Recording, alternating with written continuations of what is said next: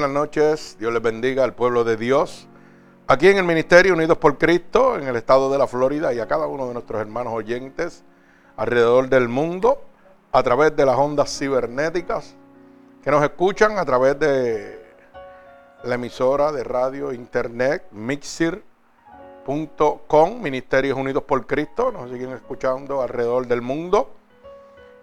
Y quiero informarle a todas estas personas que pueden seguir comunicándose con nosotros, ¿verdad? A través de mixir.com mientras estamos predicando la poderosa palabra de Dios en vivo para petición, oración o cualquier cosa que quieran comunicarse con el ministerio. Gloria al Señor.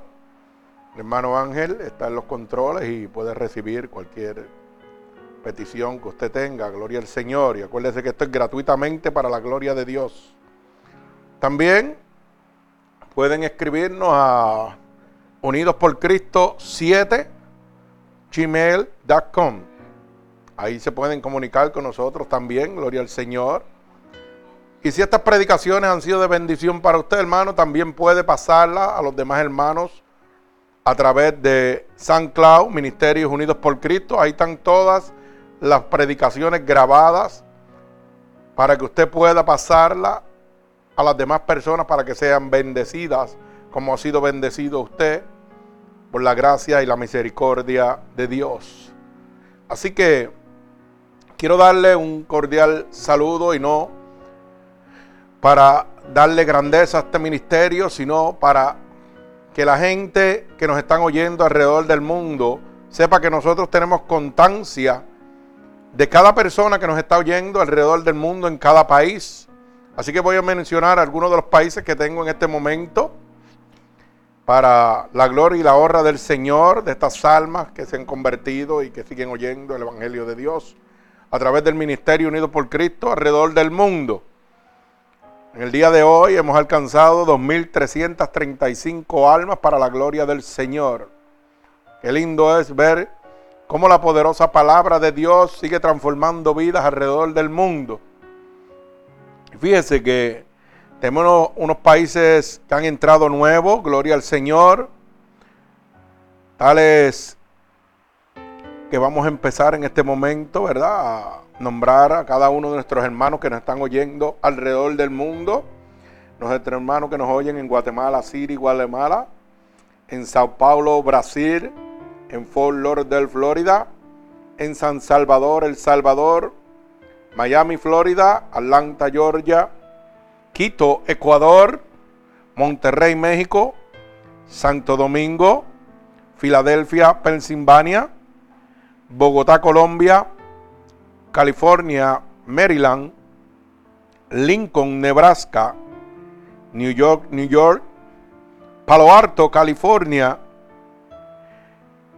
Tegucigalpa, Honduras, México, México, Ashburn, Virginia, Toluca, México, Los Ángeles, California, Onasbrook, Germany, en Alemania, Aftendar, Netherlands, Barcelona, España, Chile, Nicaragua, Mozambique, al sur del África, Indiana, Inglaterra, Venezuela, Texas, Costa Rica, Suecia, Dubai,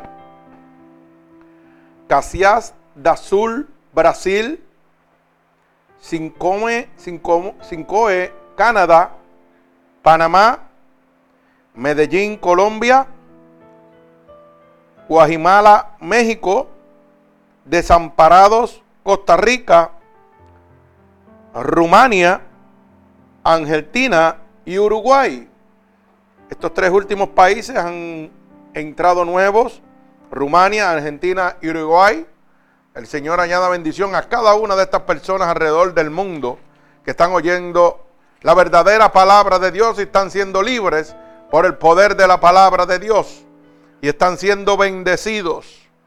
Y qué bueno que estamos siendo bendecidos gratuitamente, gloria al Señor, por amor a las almas, por el amor que Dios tiene para cada uno con nosotros, ¿verdad? Así que en el nombre poderoso de Jesús, de parte de este ministerio y cada uno de los hermanos aquí. Los bendecimos en el nombre de nuestro Señor Jesucristo. Y esta noche he titulado la predicación Confiando totalmente en Dios. Bendigo el santo nombre de mi Señor Jesucristo.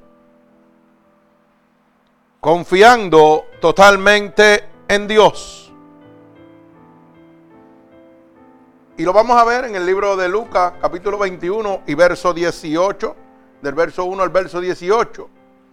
En el libro de Lucas. Así que voy a orar por esta poderosa palabra para que el Señor añada bendición. Señor, con gratitud estamos delante de tu bella presencia una noche más, ya que tu palabra dice que donde hayan dos o más reunidos en tu santo nombre, ahí tú estarás.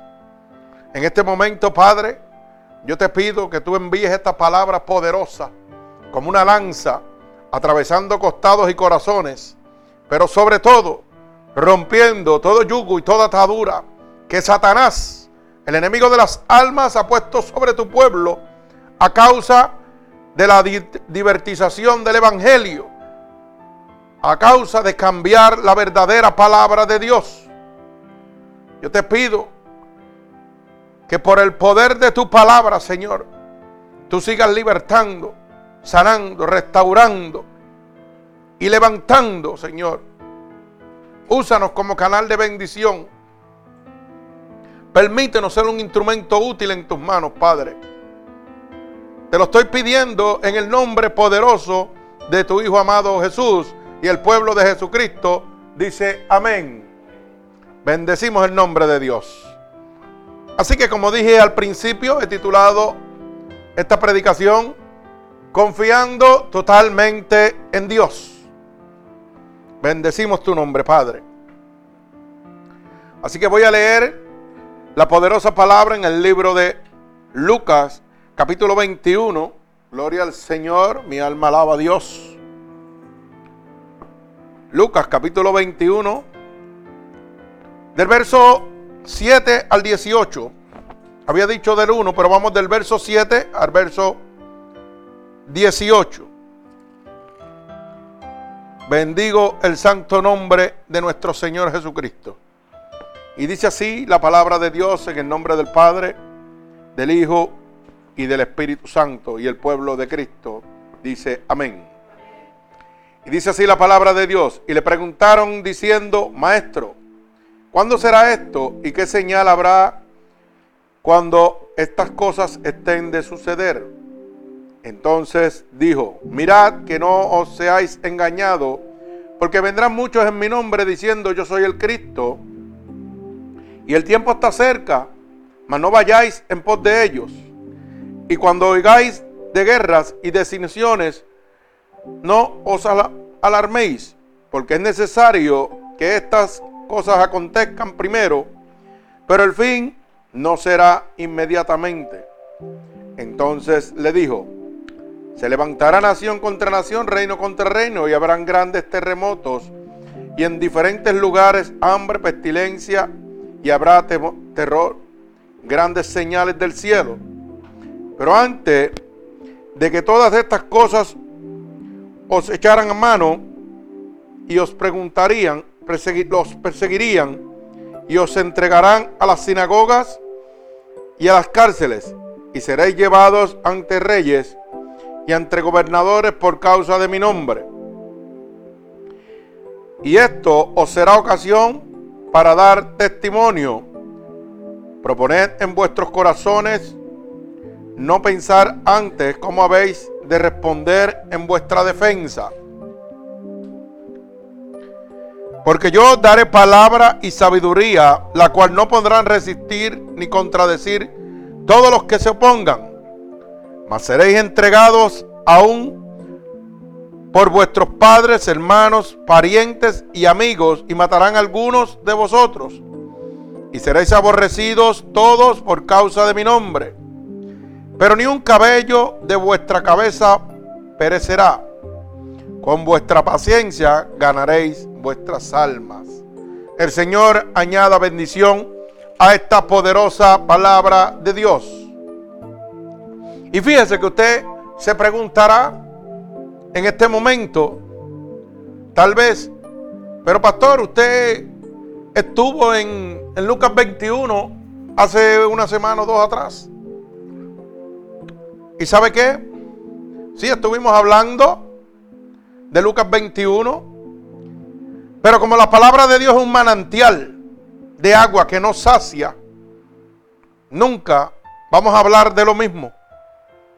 Porque cuando el Espíritu de Dios es el que está hablando, usted se va a edificar totalmente. Y usted va a encontrar que va a decir, wow, pero fíjate, la otra vez estuvimos en esa palabra y no pudimos ver eso. Y usted dirá, pero ¿por qué? Sencillamente porque en este momento hay gente alrededor del mundo y aquí en el templo de Dios que necesitan oír un mensaje a través de esta poderosa palabra.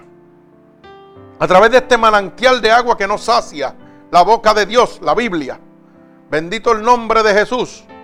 Fíjese que esto nos habla totalmente de las señales del fin del mundo. Y en este momento, hermano, todos nosotros estamos viviendo cada una de estas cosas que dice la palabra de Dios. Habrán rumores de guerra, hay rumores de guerra. Habrán terremotos, hay terremotos. Se levantará nación contra nación, está levantada nación contra nación. ¿Verdad?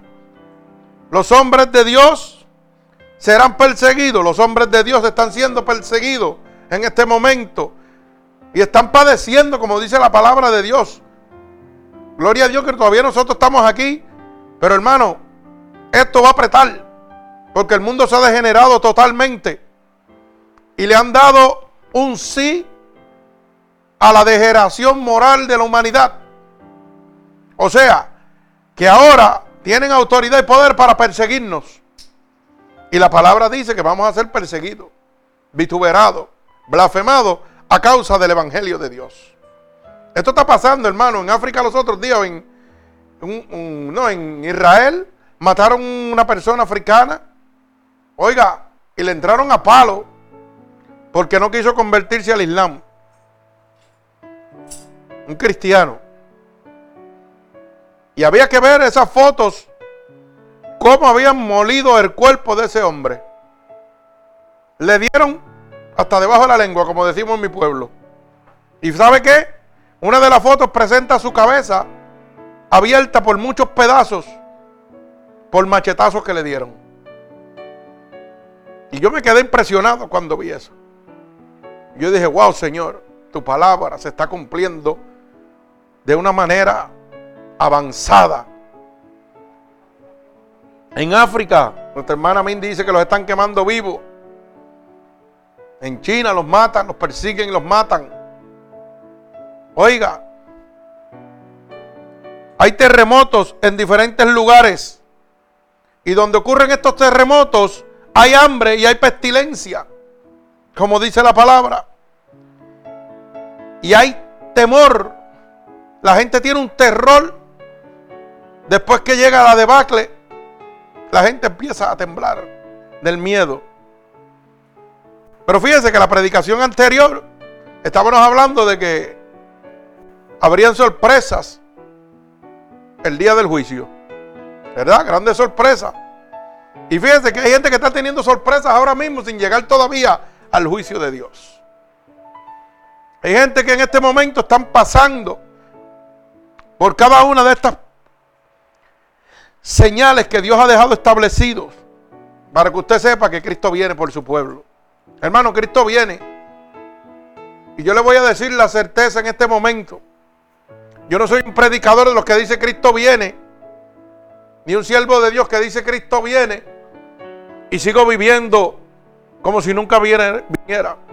Ni tampoco digo Cristo viene y yo mismo no lo creo. No, no, no, no. Yo lo creo totalmente. Porque yo estuve muerto y fui al cielo y volví. 30 de octubre del 2005 por un paro respiratorio. Y esto no es un juego, esto es una realidad. Y Cristo viene por su pueblo, hermano. Todas las señales se han cubierto. Pero ¿sabe qué? Este es el momento de confiar totalmente en Dios. Porque, ¿sabe qué? Cuando usted está en prueba, cuando usted está en aflicción, cuando usted está en el desierto, el verdadero desafío suyo prueba la calidad de su creencia. Si usted no está en prueba, si usted no está en desafío en este momento, hermano, usted no puede probar su creencia en Dios. Bendito el nombre de Jesús. Mi alma alaba al Señor. Así que en medio de la situación que usted está en este momento, hermano, es momento de confiar totalmente en Dios. Hay gente que en este momento tienen enfermedades incurables. Este es el momento de confiar totalmente en Dios. Porque la palabra dice que en los últimos días el Señor derramará de su poder sobre todo aquel que le busque. Sea, va a haber gente llena del poder de Dios. Como está ocurriendo en este templo. Que la gente llegan endemoniados y salen libres. La gente llegan enfermos de enfermedades incurables y Dios los sana. Porque la palabra de Dios se sigue cumpliendo. El poder de Dios no se ha cortado. Sigue siendo el mismo ayer y hoy por los siglos. Cuando usted esté de frente a la muerte es el momento de confiar totalmente en Dios. Cuando yo me estaba muriendo, que la ciencia me desahució, oiga, yo tuve que confiar totalmente en Dios. ¿Sabe por qué? Porque no había otra alternativa. Ya el hombre se había rendido totalmente. Y ahí fue donde Dios dijo, ahora voy yo. Porque yo trabajo cuando el hombre se rinde. Porque yo no comparto mi gloria con nadie. Y empecé a ver la gloria de Dios en mi vida. Pero ¿sabe qué? Mientras confiaba totalmente en Dios, sin importar la condición de salud que tuviera, tenía que seguir predicando el Evangelio de Dios. Yo no me tiré en una esquina. Yo no me cogí pena. A mí me daba pena las almas que estaban frente de mí, que no habían conocido a Dios. Y si yo no les predicaba, se perdían. ¿Usted sabe por qué? Porque la miel es mucho y pocos son los obreros, dice la palabra de Dios. No hay gente que quiera predicar el Evangelio de Dios. Hoy todo el mundo quiere venir a sentarse a las casas de Dios, recibir palabra e irse para su casa y guardar la salvación como si fuera para ellos nada más. Pero Mateo 28 dice bien claro, ir y predicar este evangelio a toda criatura, bautizándolos en el nombre del Padre, del Hijo y del Espíritu Santo, y enseñándoles que guarden todas las cosas que os he enseñado, y aquí yo estaré contigo hasta el fin del mundo. O sea, que cuando Cristo viene a mí, ¿qué es lo que me enseña? Me enseña, hermano, que yo estaba perdido y por su amor, por su gracia, por su misericordia, hoy tengo vida. Me enseña a guiarme bajo unos decretos, estatutos y mandamientos que Él ha dejado establecidos, que son la guía y la ley para poder entrar al reino de los cielos. Pues se supone que eso mismo le enseño yo al mundo. Porque Dios ama al pecador, pero aborrece su pecado. Dios me amaba y siempre me ha amado pero aborrecía lo que yo estaba haciendo. Y eso es lo que yo te tengo que presentar. Que en este momento tú tienes que confiar totalmente en Dios. Imagínese que cuando yo perdí el pulmón derecho, me hubiera tirado para atrás a cogerme pena. Yo mismo. Ay, ahora no puedo hacer nada porque ya no tengo el mismo aire. Como no tengo dos pulmones, pues ya no tengo el mismo aire. Me cojo yo pena y entonces le digo a mi mujer, cuídame tú. Porque yo me canso, yo me fatigo, yo estoy enfermito, cuídame. ¿Usted se imagina eso? Si yo hubiera hecho eso, hermano, yo no confío en Dios. Yo no tengo confianza en Dios en lo absoluto. ¿Usted sabía eso? Imagínese que cuando el doctor me dijo que me operó el corazón abierto, no vas a levantar nunca más en tu vida más de 5 libras. ¿Usted sabe lo que pesa 5 libras? Un plato de bichuela. Para que usted lo sepa. Pero el ser humano es tan y tan ignorante que rápido le cree al doctor. No puedes levantar más de 5 libras. Estate quieto. Pero te sirven un arroz, habichuela y bistec. Y te le ponen ensalada y te le ponen pan y te le ponen todo lo que está al lado. Y ya no pesa 5 libras. Pesa 7 o 10 libras. Y tú lo levantas tranquilito. Y te lo jalta completito. Pero no podías levantar 5 libras. Pero tampoco te comiste eso. ¿Sabes qué hace? Que empiezas a cogerte pena tú mismo. Ay, no, yo no puedo levantar más de 5 libras. pero si te comiste 10 ahora mismo, ¿cómo es eso? Explícamelo. Yo no puedo hacer esto, pero haces otras cosas. Ay, yo tampoco puedo hacer esto, pero haces otras cosas. ¿Me vas entendiendo? Eso no es confiar en Dios. Yo confío en Dios cuando los médicos dicen una cosa adversa y Dios me hace demostrarle a ellos que no es lo que ellos dicen, es lo que Dios dice. Porque yo estoy bajo la providencia de Dios.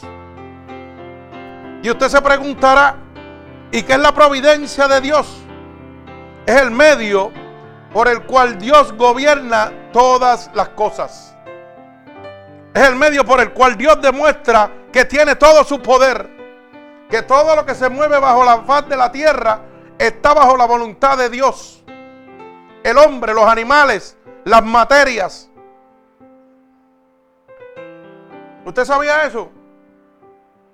Es donde Dios muestra al mundo que Él tiene gobierno absoluto sobre todo lo que está sobre la faz de la tierra. Animales, árboles, tiempo, aire, mares, peces, sobre todo lo tienen que obedecer a Dios. Por eso cuando la ciencia dice que usted se va a morir y Dios dice, ahora que voy yo y pone las manos sobre su siervo, el siervo está de pie todavía y el hombre está en vergüenza. ¿Usted sabía eso? Alaba alma mía Jehová. Por eso cuando el pueblo de Israel fue perseguido por el faraón, los mares se tuvieron que abrir. Porque estaban bajo la providencia de Dios. Estaban bajo el poder absoluto de Dios. Dios trabaja en las cosas imposibles, hermano. Lo que pasa es que todavía, hermano, estamos viendo con los ojos humanos. Llevamos 10 años en el Evangelio, 20 años en el Evangelio. Tenemos ministerios poderosos que vemos la gloria de Dios todos los días. Pero cuando llega la situación que yo tengo que tomar una decisión, no confío totalmente en Dios. Confío en lo que mis manos pueden hacer. Confío en lo que mi pareja idónea puede pensar, no lo que Dios piensa. Y eso no es confiar totalmente en Dios. Yo puedo conocer el Evangelio de Dios de la A a la Z. Pero si no confío totalmente en Dios, no voy a ver la gloria de Dios jamás sobre mi vida. No voy a ver la providencia de Dios sobre mi vida. La palabra de Dios dice que vendrán todas estas señales. Pero fíjese, como dice el verso 17, y seréis aborrecidos todos por causa de mi nombre. Usted sabe que en este momento cuánta gente nos aborrecen a nosotros mismos porque predicamos la verdad de Dios. Oiga, ¿usted sabe cuánta, cuánta gente están boicoteando para que estas predicaciones no salgan al aire? Y nos los han hecho ya en cuatro o cinco ocasiones. Pero ¿sabe qué? El Señor tiene el gobierno absoluto, el poder absoluto sobre todas las cosas. Y no importa lo que el diablo trame, está vencido, está derrotado por la providencia de Dios. Es el medio por el cual Dios gobierna todas las cosas, no algunas, todas están bajo la voluntad de Dios. Por eso dice, la palabra dice bien claro, que Dios es el dueño del oro y la plata, del mundo y los que en él habitan. Ya sean buenos, sean malos, están bajo la providencia de Dios. Para que usted lo sepa. Ni una hoja se mueve si no es por la voluntad de Dios. Bendigo el santo nombre de mi Señor Jesucristo. Mire cómo dice el verso 18. Dice así, pero ni un cabello de vuestra cabeza perecerá. Oiga, pueden hacer lo que quieran hacer contra usted, pero ni un pelo de su cabeza, oiga, ni un cabello, usted sabe lo que está hablando. ¿Usted sabe cuántos millones de cabellos usted tiene en la cabeza? Digo, los que, los que no son calvos. Alaba alma mía Jehová. Usted sabe que no perecerá ni un solo cabello. O sea, no le pueden tocar ni un cabello a usted.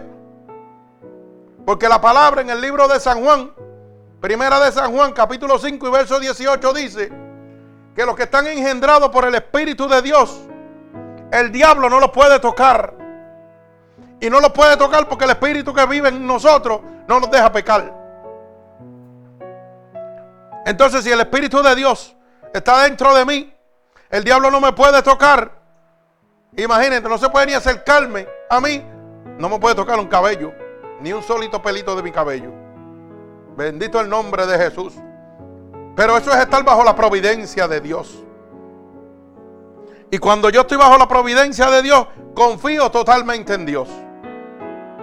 Y aquí hay gente que todavía no lo entiende. Hay gente que están confiando en lo que ven. Oiga, llevan ocho años en el Evangelio, siete años en el Evangelio. Hay aquí gente que empezaron en el Evangelio de pequeño, de pequeño, se apartaron, como dicen, aunque los apartados están en el cogeo. Mejor se desviaron del camino de Dios. Porque qué bonito todo el mundo, ay, yo soy apartado. Ah, pues tú debes estar en el cogeo, porque ahí es donde están los apartados, los buzones. Si tú eres un buzón, pues, tú me lo dices. Cuando me dicen apartado, yo le digo, tú estás bien equivocado. Eso está en el, eso está en el cogeo. ¿Ah? Tú lo que estás perdido. Tú estás muerto. Dígale la palabra correcta. Tú estás muerto en Cristo. Tú estás muerto en Cristo. Bendito el nombre de Jesús. Pero cuando el Señor dice que ni un solo cabello tuyo, dice, pero ni un solo cabello, ni un cabello de vuestra cabeza perecerá. ¿Usted sabe de lo que está hablando? De un total poder de Dios sobre su vida. Una total cobertura. Oiga, que no importa lo que esté sucediendo en este momento. Si su problema es de droga, olvídese de eso. Confíe totalmente en Dios que un solo toque del Espíritu Santo lo va a libertar. Un solo toque. Si su problema es de alcoholismo, un solo toque del Espíritu de Dios lo va a libertar. Si su problema es de enfermedad, hermano, un solo toque del poder de Dios, del Espíritu Santo de Dios que habita entre nosotros, lo va a sanar totalmente. Como me tiene sano a mí en este momento. Se supone que esté muerto y estoy vivo. Y siete veces me ha sacado de la muerte. Y soy el único hombre en el mundo con un mesotelioma que está vivo en el mundo entero. Y la gente no lo entiende todavía. Si usted no sabe lo que es, métase a internet, lea lo que es un mesotelioma y mira a ver lo que le dicen. Es el único tumor en el mundo que no hay nada para tocarlo. Cuando te sale, solamente vives un año. Y cuando me dijeron eso a mí, hubo uno que pagó un precio en la cruz del Calvario. Y me dijo, predica mi palabra porque la largura de años te voy a dar. ¿Y sabe qué yo hice? Pegué a confiar totalmente en el que me había hablado, en Jesucristo.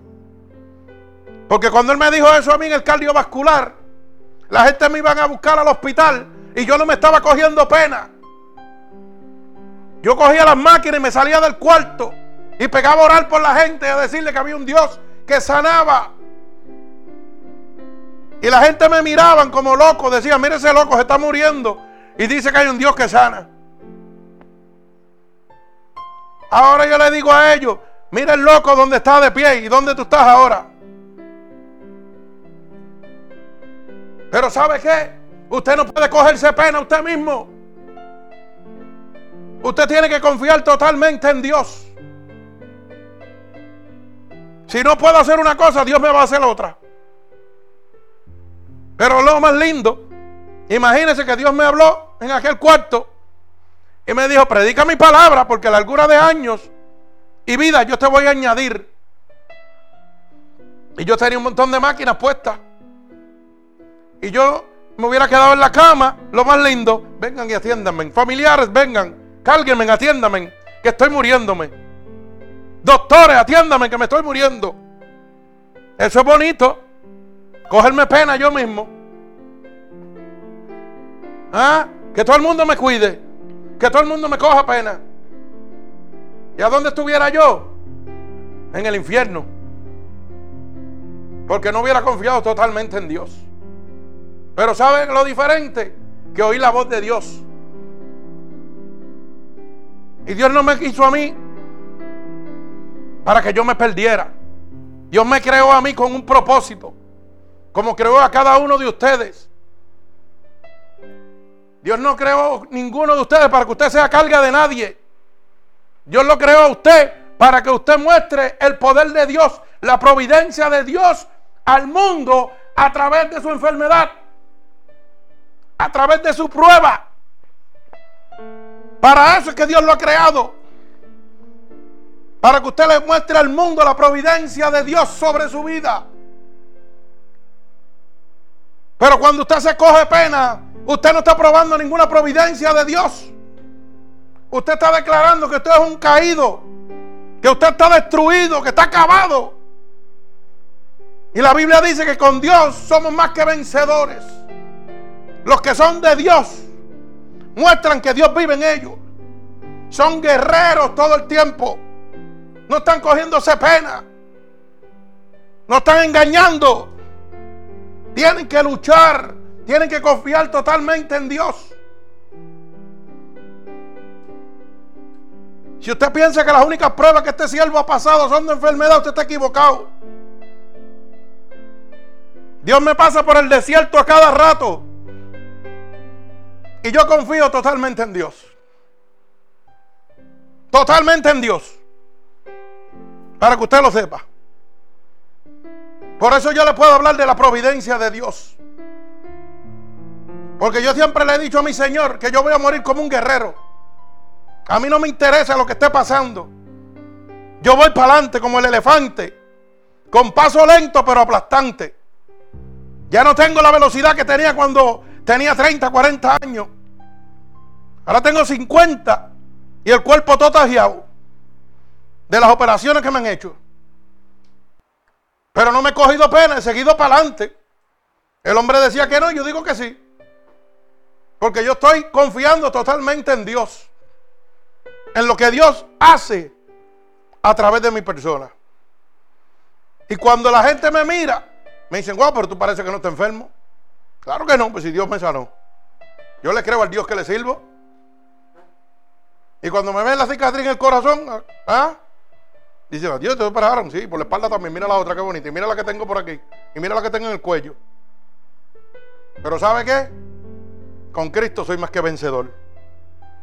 Yo no tengo que estar cogiéndome pena. Ni nadie me tiene que coger pena, ni nadie me tiene que cargar. Yo lucho por mí. Y eso sucede cuando usted confía totalmente en Dios.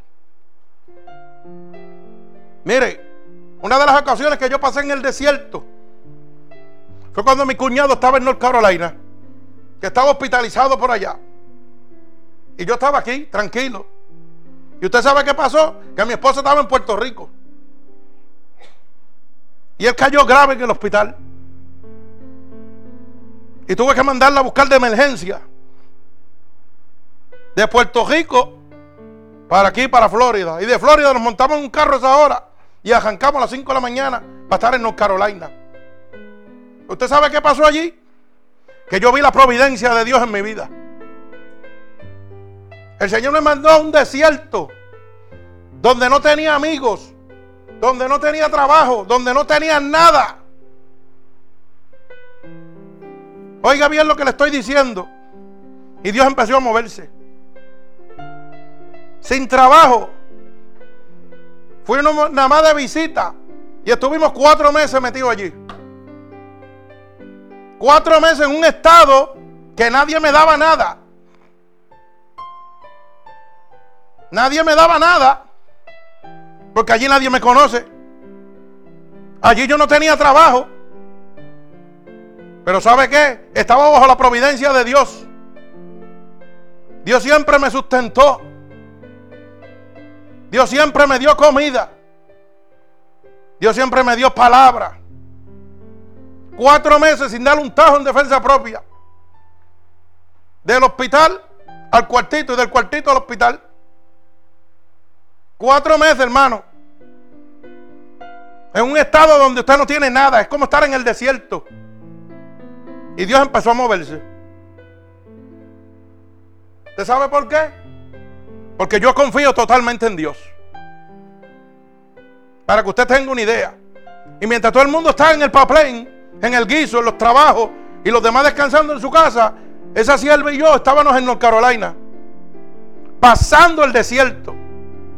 Había veces que nos levantábamos y comprábamos un café en McDonald's para los dos. Y dos bujitos de a peso para los dos, para pasar el día. Mientras todo el mundo estaba, mire, tirado para atrás. Para que usted lo sepa. Eso es confiar totalmente en Dios. Oiga, sin carro, sin nada.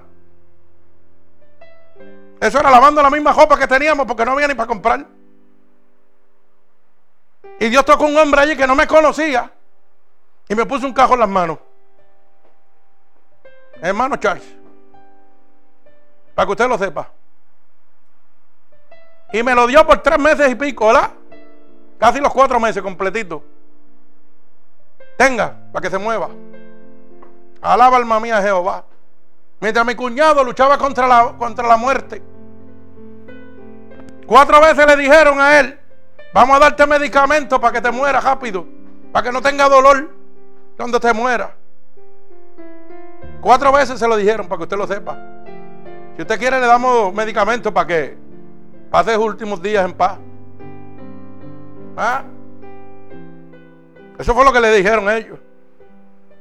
Y yo me acuerdo cómo él tenía la boca y cómo tenía el cuerpo. Y lo único que señalaba era con el dedito para arriba. Porque no podía ni hablar. Tenía la boca llena de úlceras.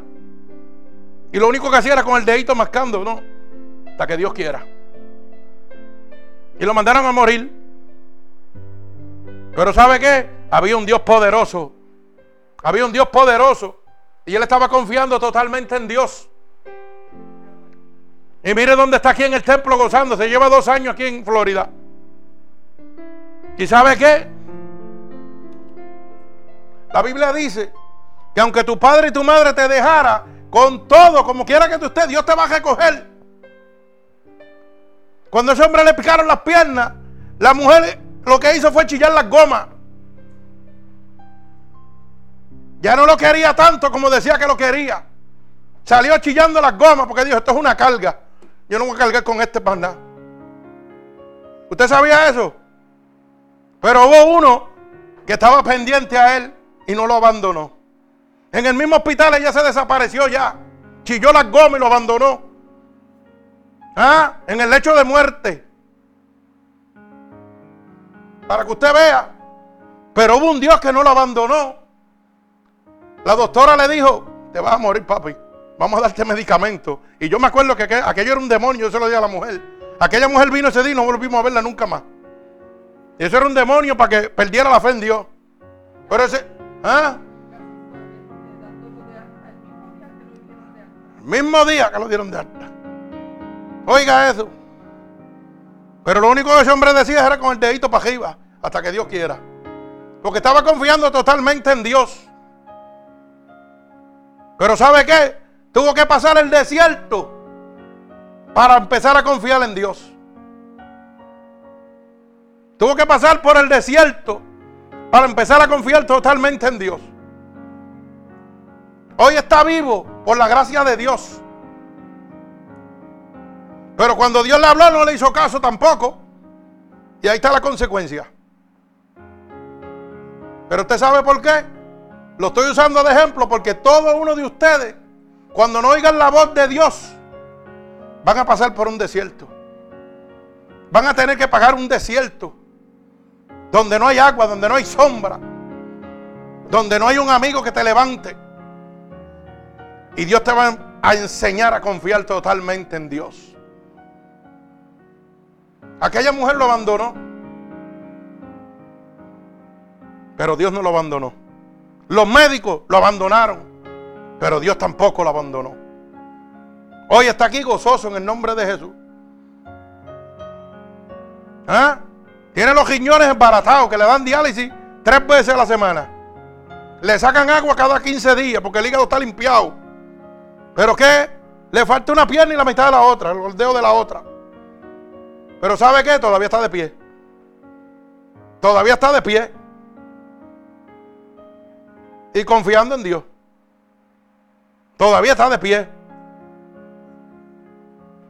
Cuando Dios me metió esos cuatro meses allí, hermano, yo no sé cómo Dios lo hacía, yo sé que Dios lo hacía.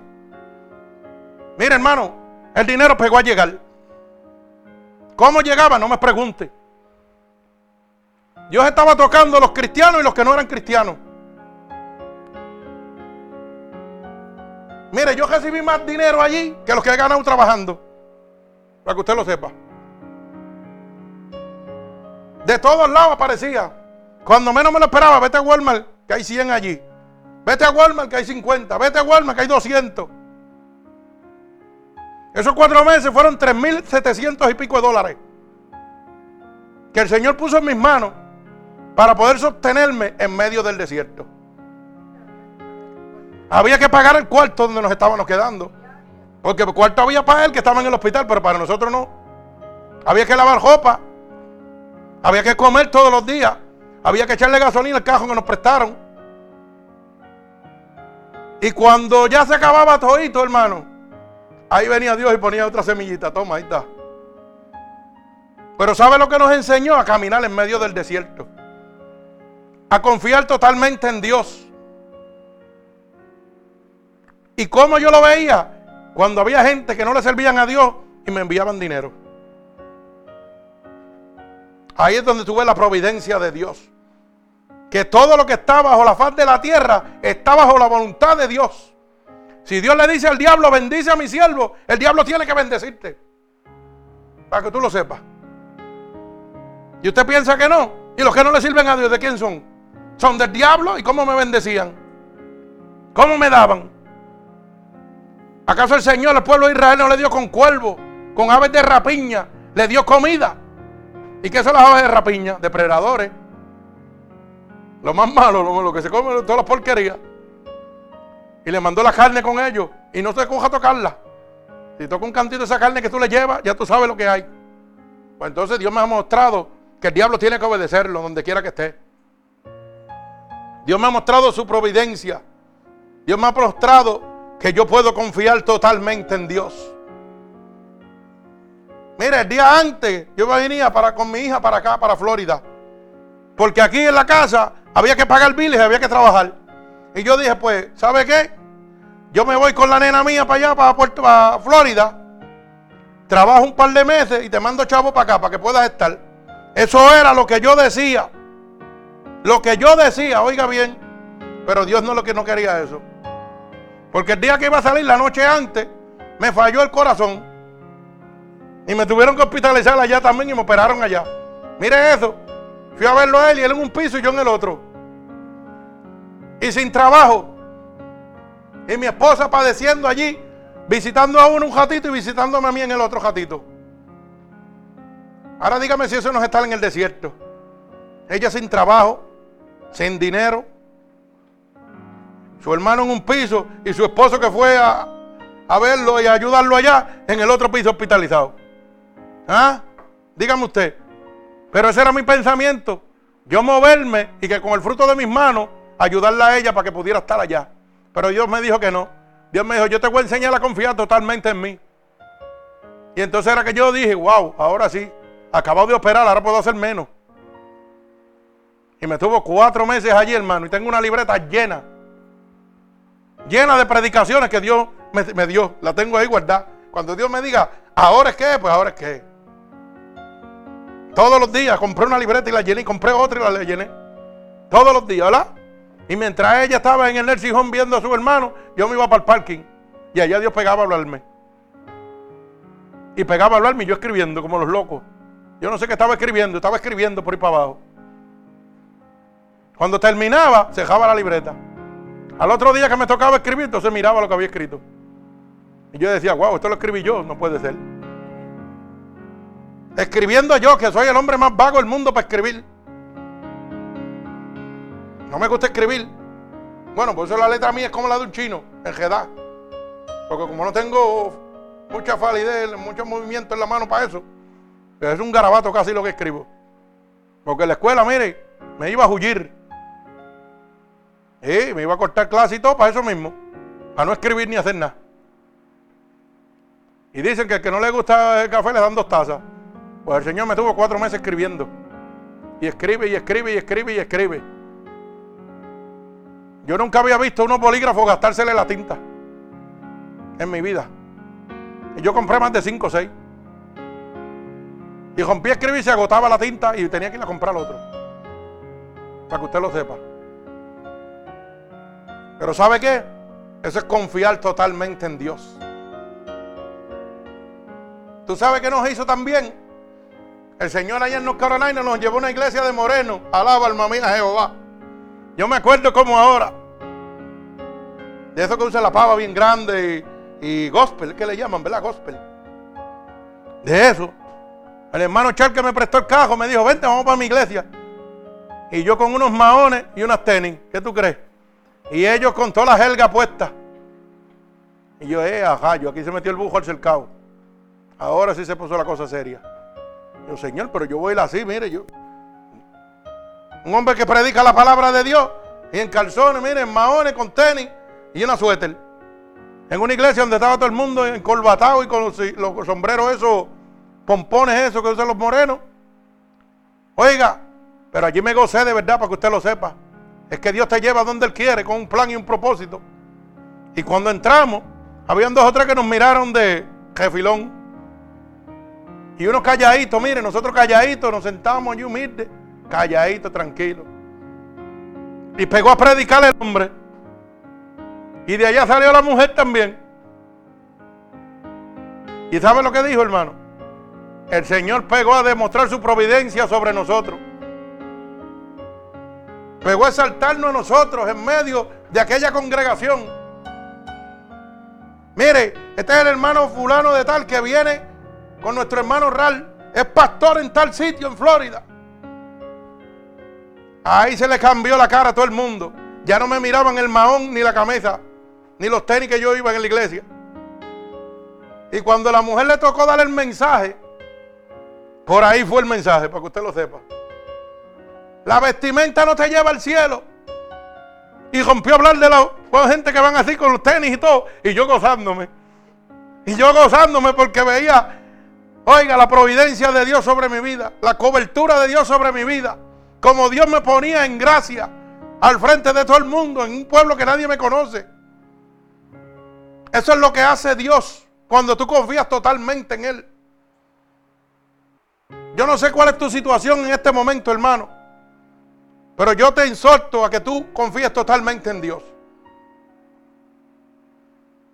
Cuando yo fui al cielo y vine, oiga, ahí fue donde cogí con el booster, el power de confiar totalmente en Dios. Porque había visto lo que la palabra de Dios me ha prometido. Que Él ha ido a preparar un lugar para donde Él esté, esté yo con Él. Esté usted con Él donde jugará toda lágrima y no habrá más llanto ni más dolor. Y el Señor me llevó allá. Alaba alma mía Jehová. Y yo no quería venir para acá nada. Pero parece que estaban orando mucho por ahí porque me jalaron para abajo. Me trajeron para acá otra vez. Y el Señor me dijo, ahora cuéntale al mundo lo que viste. Y antes de contarle al mundo, lo primero que hice fue un pacto con Dios. Y le dije al Señor que antes que yo me perdiera, me apartara de su evangelio, yo prefería que me quitara la vida. Porque yo no estoy dispuesto a perder el reino de los cielos que mi Padre me ha mostrado. Porque yo he confiado totalmente en Él. Y ha hecho tantos milagros con gente. Cuando le pongo la mano se sanan en el nombre de Jesús. Los demonios salen corriendo en el nombre de Jesús. Pero es porque confío totalmente en Él. Porque su palabra dice en Marcos 16, 16 que si yo creyera y fuera bautizado sobre los enfermos, pondría las manos y sanarán. En su nombre echaría demonios. Y como tengo total confianza en Él, pues la gente se tiene que sanar. Los demonios salen cogiendo. Pero qué diferente es cuando usted no confía totalmente en Dios. Llega la aflicción y usted se vuelve un manojo de porquería, para que lo pueda entender. A mí me llega la aflicción y ¿sabe lo que yo hago? Me gozo. Porque la aflicción es la gloria de Dios manifestada sobre mi vida. Es donde yo veo el poder de Dios todo el tiempo. Hay gente que le dicen, ay Señor, quítame esto de encima. Y yo le digo, no, mándame más. Porque mientras más tú me mandes, más cobertura tengo de ti. Y yo sigo viendo que tú no me dejas. Yo sigo viendo tu mano poderosa sobre mí. Y sigo aumentando mi total confianza en ti, Señor. Bendigo el santo nombre de mi Señor Jesucristo. Mi alma alaba al Señor. Bendecimos tu santo nombre, Padre.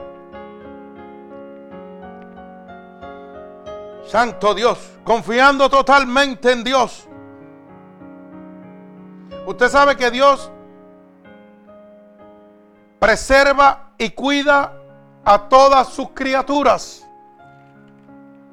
Bendito el nombre poderoso de mi Señor Jesucristo. Mi alma alaba al Señor. Oiga, cuando usted confía totalmente en Dios, Dios lo preserva a usted y lo cuida totalmente. No importa la circunstancia donde usted esté metido. Mire cómo dice el libro de Enemías, capítulo 9 y verso 6. Enemías, capítulo 9 y verso 6. Para que usted pueda entender lo que es la providencia de Dios en su vida. Lo que es confiar totalmente en Dios. Dice, Nehemías, capítulo 9, verso 6. Tú solo eres Jehová. Tú hiciste los cielos y los cielos de los cielos, con todo su ejército, la tierra y todo lo que está en ella, los mares y todo lo que hay en ellos, y tú vivificas todas estas cosas, y los ejércitos de los cielos te adoran. Alaba alma mía Jehová. Ahora dígame usted, si usted no puede confiar totalmente en Dios? Dígame usted si usted no debe confiar totalmente en Dios. El hombre ¿ah? Que hizo los cielos y los cielos de los cielos con todo su ejército, la tierra y todo lo que está en ella, los mares y todo lo que hay en ellos, tú vivificas, dice la palabra de Dios. Todas estas cosas, los ejércitos de los cielos te adoran. Usted sabe lo que es. Que esos ángeles, arcángeles, querubines que están ahí arriba con Dios lo adoren. Porque es el alfa y el omega, el principio y el fin. Todo poder, toda la creación tiene que obedecerlo. Hermano, es momento de que usted empiece a confiar en Dios. Pero confíe totalmente, no a medias. Hay gente que tiene miedo de dar un paso en sus trabajos. Oiga. Y gente que le sirven a Dios. Y se pasan diciéndole a Dios, Dios, pero confírmame, dame la salida. Que dame salida y dame salida. Oye la voluntad de Dios y confía en Él. Habla con Dios y tú hablas con Dios todos los días. Oye su voz.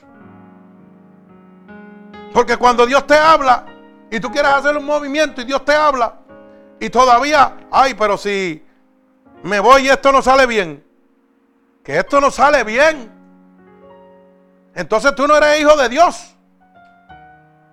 Porque si tú tienes miedo de que voy a dejar mi trabajo para dar un paso, para poder darle más tiempo a Dios, porque este trabajo me está robando el tiempo de Dios y estoy dudando de que, ay, si me pasa algo, y entonces las finanzas no llegan a mi casa. Hermano, estás dudando de Dios, del poder de Dios. Es hora de que dejes de mirar por los ojos del hombre y empieces a mirar por los ojos de Dios.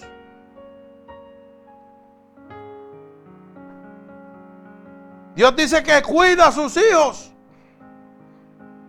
que les provee. La palabra dice, busca el reino de Dios y su justicia y todas las cosas te son añadidas. Ahora va a ser un paréntesis. Si la palabra dice, busca el reino de Dios y su justicia y todas las cosas te han de ser añadidas, ¿cómo es posible que tú estés todavía pensando y dudando y si las cosas me salen mal? Dios no te está diciendo que lo busque a Él y todo lo que tú necesitas Él te lo va a dar. Alaba alma mía Jehová. El que tenga oído que oiga lo que el Espíritu dice.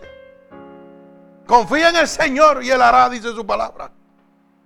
Yo puedo hablar de Dios y entonces cuando llegue el momento de tomar decisiones, no confío en que Dios me sustente, en que Dios me va a proveer.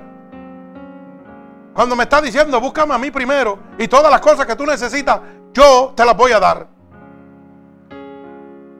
Porque sabes qué? Estás bajo la providencia mía que es el medio por el cual Dios gobierna todas las cosas. No algunas. Dios gobierna todas las cosas. Todo lo que está sobre la faz de la tierra. Es momento de confiar totalmente en Dios. Este ministerio lo quieren sacar de este hogar. Quieren destruir este ministerio, pero yo confío totalmente en Dios. Y si me sacan de aquí, de esta casa, predico en la cajetera, donde sea. Donde quiera que sea. Porque si estuve cuatro meses en un estado que nadie me daba nada. Y Dios me sustentó. ¿Cuánto más aquí que me conocen? Alaba alma mía Jehová. Yo sé confiar totalmente en Dios. Yo tuve que dejar mi trabajo aquí, irme cuatro meses para un estado donde nadie me conocía.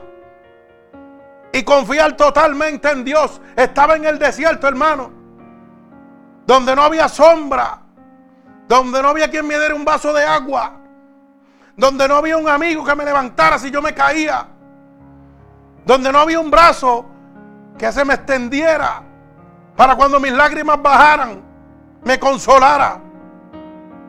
Eso es estar en el desierto. Pero como confié totalmente en Dios, Dios me tiene en gracia. Porque no hay gracia más linda, hermano. Que en este momento, en nueve meses, hayan 2.335 almas convertidas. Gratuitamente. Sin pedir diezmo, sin pedir ofrenda, sin pedir nada. Eso es confiar totalmente en Dios. Oír la voz de Dios. Bendigo el nombre de Jesús. Mi alma alaba al Señor.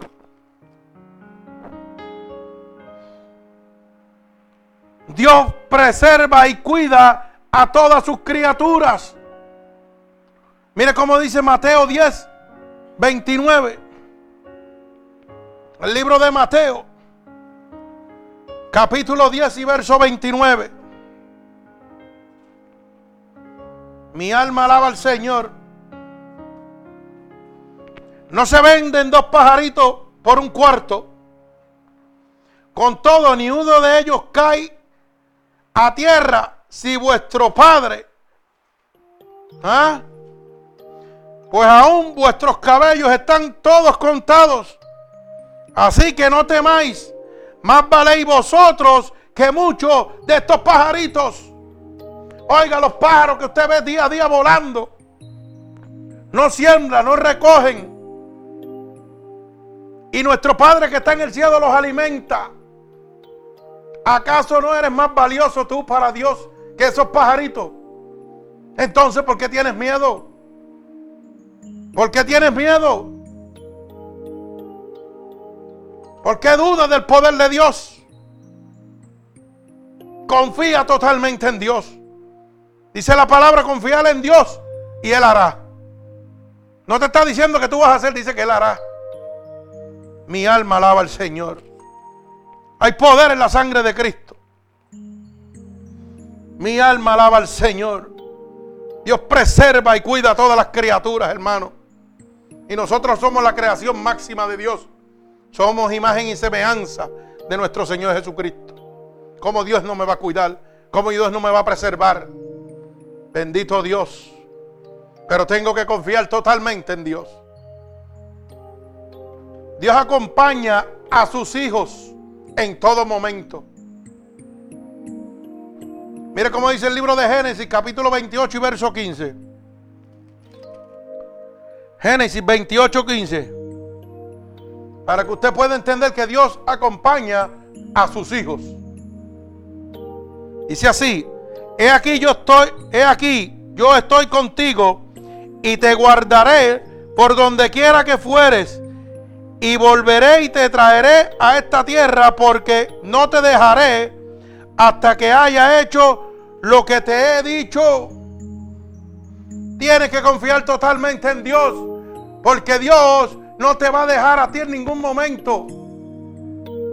Oye, Dios dice que te va a acompañar hasta que haya cumplido lo que te ha dicho a ti.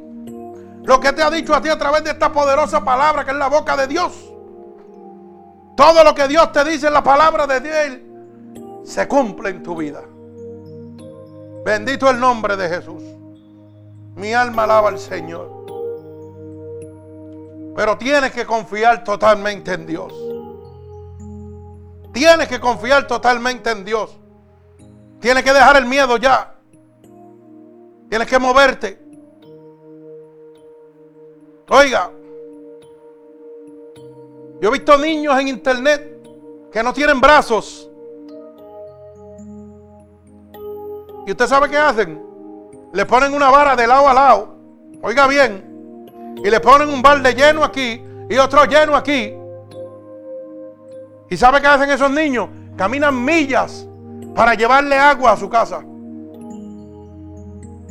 Ellos no tienen miedo. Ellos no dicen, ay, me voy a caer. ¿Usted sabía eso? Porque ellos confían totalmente en Dios. Ellos no tienen quien le dé la mano. Ellos no tienen quien los ayude. Ellos viven en una pobreza extrema, donde la necesidad es la madre de todas las creaciones. Y aquí en Estados Unidos te dan todo y tú sigues con miedo. Sí, aquí la gente te dan todo y tú con un miedo de que, ay, esto no va a salir. Ay, aquello, esto. Ay, yo me voy a caer. Ay, esto no va a pasar. Y usted ve esos niños sin brazos, sin piernas. Mire, le pican hasta aquí, hasta la, hasta la cintura. ¿Y sabe cómo caminan? En una patineta con las manos así. Eso es confiar totalmente en Dios. Ellos no se cogen pena. Ellos meten mano. ¿Por qué? Porque ellos confían en Dios. Ellos dicen, Señor, yo lo voy a hacer y tú me vas a cuidar. Y eso es lo que hace Dios. Eso es lo que yo hago. La ciencia dijo que no, pero yo digo que sí, porque yo confío en Dios. Y Dios dice que Dios me dice que sí. Dios dice en su palabra, clama a mí y yo te voy a responder. ¿Qué es lo que tú quieres hacer? Dime. ¿Tú quieres caminar sobre las aguas? Clama a mí, yo te voy a hacer caminar sobre las aguas. Eso es imposible para el, para el ser humano. Pero Pablo, ¿ah? Pedro caminó por las aguas y se hundió. Porque quitó la mirada de Dios. Pero lo hizo caminar. El Señor dice que caminarás por encima del fuego y no te quemarás. ¿Usted lo cree? Pues yo lo creo. Mi alma alaba al Señor para que usted vea, gloria al Señor. Bendigo el santo nombre de Dios. El Señor va a estar contigo y te va a guardar en todo momento, donde quiera que tú estés.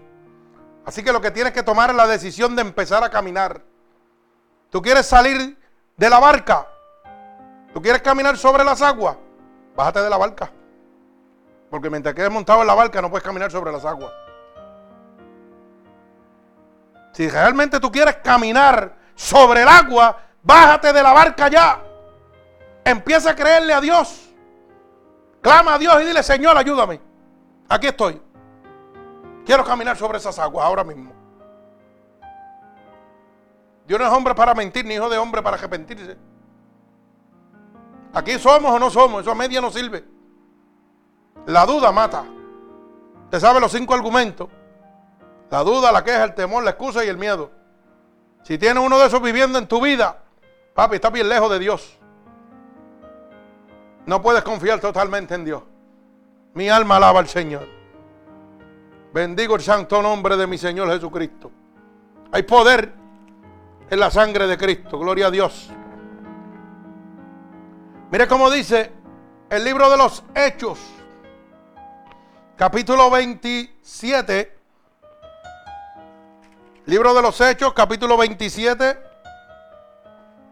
verso 23 y verso 24, para que usted siga entendiendo que Dios sigue acompañando a sus hijos. Oiga, el mismo que te recogió cuando te abandonaron es el mismo que está contigo ahora. Entonces tú no puedes confiar en una parte de Dios y en otra no. Es el mismo. El mismo que me acompañó a mí en North Carolina. El que me puso de la muerte a la vida nuevamente. Es el mismo que yo sigo confiando. Es el mismo que me ha dicho, dale, que lo vas a hacer.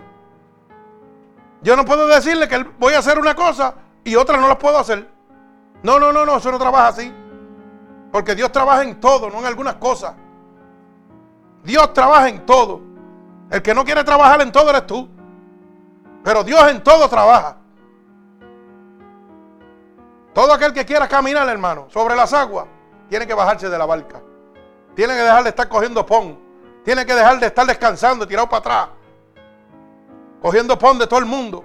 Tienen que empezar a hacer la lucha, la batalla. Si yo me hubiera quedado en el hospital tirado en una cama, te hubiera muerto ahora. Pero como Dios me dijo, levántate y predícale a la gente con toy máquinas, olvídate de lo demás. Confía en mí. Y yo dije, wow, con estas máquinas voy a confiar en ti. Y con toy máquinas me metí en todos los cuartos con las máquinas agajándome de ellas. Porque no tenía fuerza ni para pararme casi. Y las máquinas me tenían parado. No, no eran las máquinas, era el poder de Dios que me tenía de pie. Era el Espíritu Santo que me estaba levantando. Pero por eso es que he visto la providencia de Dios. He visto los milagros y la gloria de Dios. Pero un milagro y una gloria de Dios que es accesible a todo el mundo, hermano. Esto es para todo el mundo. No es que yo soy especial, ni es que el otro pastor es especial. Es que decidimos confiar totalmente en Dios. Cuando usted decide confiar totalmente en Dios, va a ver la providencia de Dios en su vida. Va a ver cómo toda la creación tiene que obedecer a Dios. Y entonces lo que es imposible, mire, se acabó la muerte, se acabó la duda, la excusa, el temor, el miedo y las quejas se acabaron. Porque estoy en el gozo de Dios. Mi alma alaba al Señor. Todo lo que yo necesito me lo da mi Señor. Mire, yo abrí un tallercito ahí, humilde. Para que usted lo sepa, bien humilde. Dos stories divididos por la mitad que allí se hace el más lindo, como si fuera un pollo. Pero fue lo que Dios me dio. ¿Y sabe qué? Por ahí hay un montón que están tirados patas arriba, viviendo como ricos, con buenos talleres y todo. Y están destrozados totalmente. Y yo con esa cosita humilde que Dios me ha dado, que estoy sudando allí. El Señor me regaló un abaniquito, le tocó a mi mujer y le dijo, mira, vete y ponle un, comprarle un abanico. Yo no lo esperaba. Otro hermano me había regalado otro más grande, así de esos de secar piso de eso. Que con ese el que estaba batallando.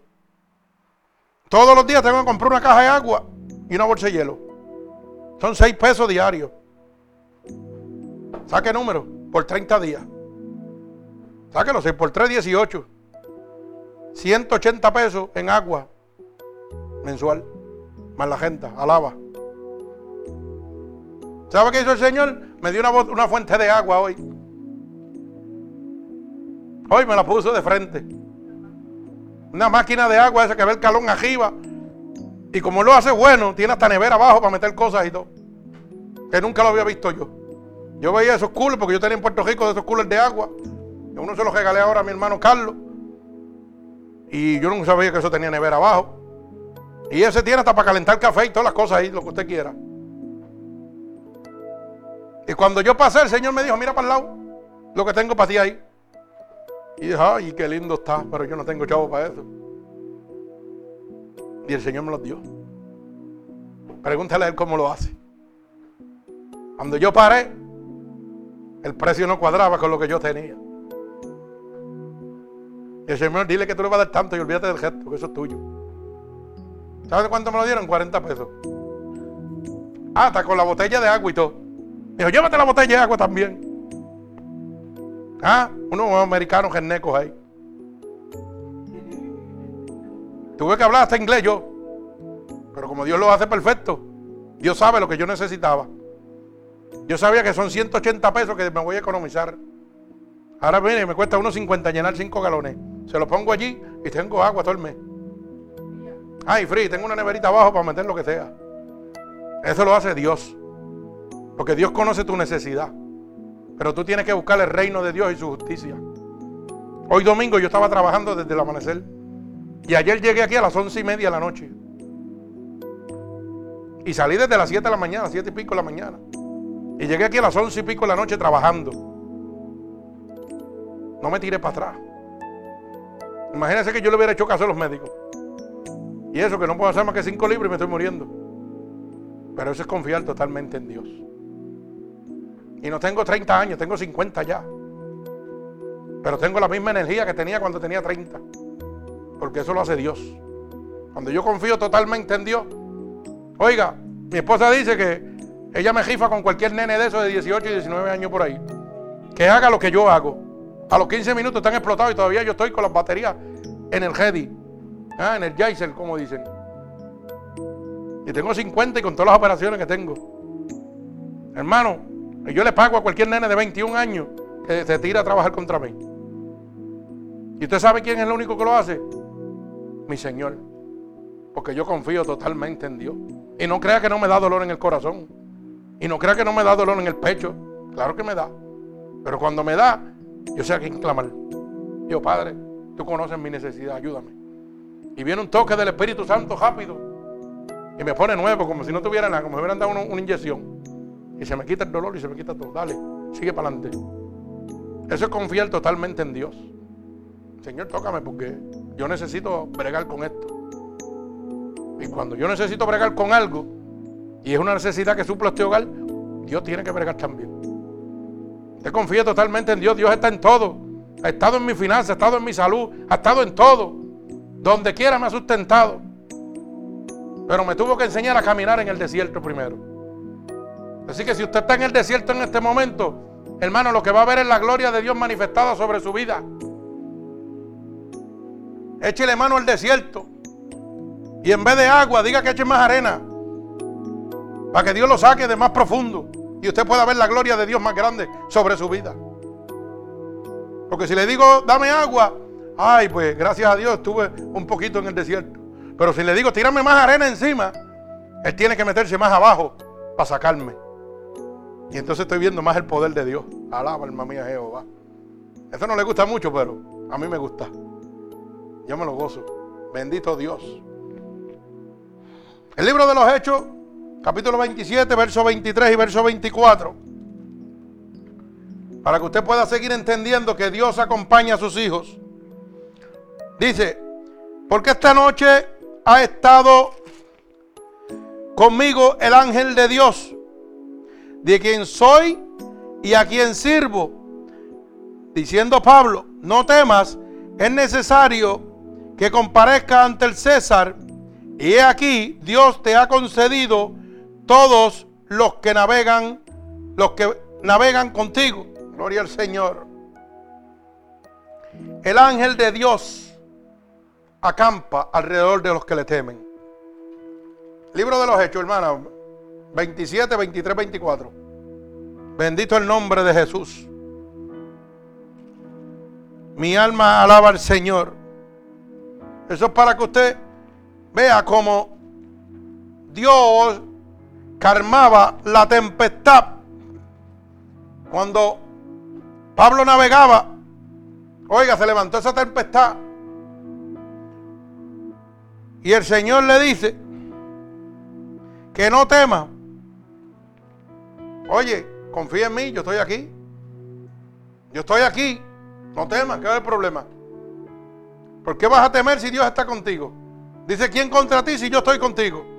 Nadie se puede levantar contra ti. Pero yo tengo que creer como Pablo le creyó también a Dios. Pablo era un asesino de cristianos, un perseguidor de cristianos y los mataba. Y Dios lo convirtió en un apóstol. ¿Ah? ¿Pero qué le hizo? Primero lo cegó, le quitó la vista completa, lo hizo ponerse en las tinieblas para que aprendiera. Dijo, tú no vas a perseguir a nadie. ¿Qué le decía? ¿Por qué me persigues a mí? ¿Qué he hecho yo contra ti? Que porque tú me estás persiguiendo. Lo hizo pasar por el desierto, hermano, a Pablo, para que se pudiera convertir. Lo dejó ciego. Lo metieron por allá en un cuarto allá donde lo tenían. Y después mandó un siervo a que lo sanara. Ah, que le quitara las escamas que tenía en los ojos. Para que pudiera ver. Y desde ese momento, Pablo se convirtió en el apóstol Pablo. En el siervo escogido por Dios. ¿Qué es lo que me enseña eso a mí? Que Dios me tiene que pasar por el desierto primero para ver su gloria. Mi alma alaba a Cristo. La gente no quiere pasar por el desierto y quiere ver la gloria de Dios. Pero la gloria de Dios se manifiesta en medio de la aflicción, de la prueba. Mientras más aflicción haya, más gloria de Dios hay sobre tu vida. Usted tiene que clamar a Dios y decir, no me quites la prueba.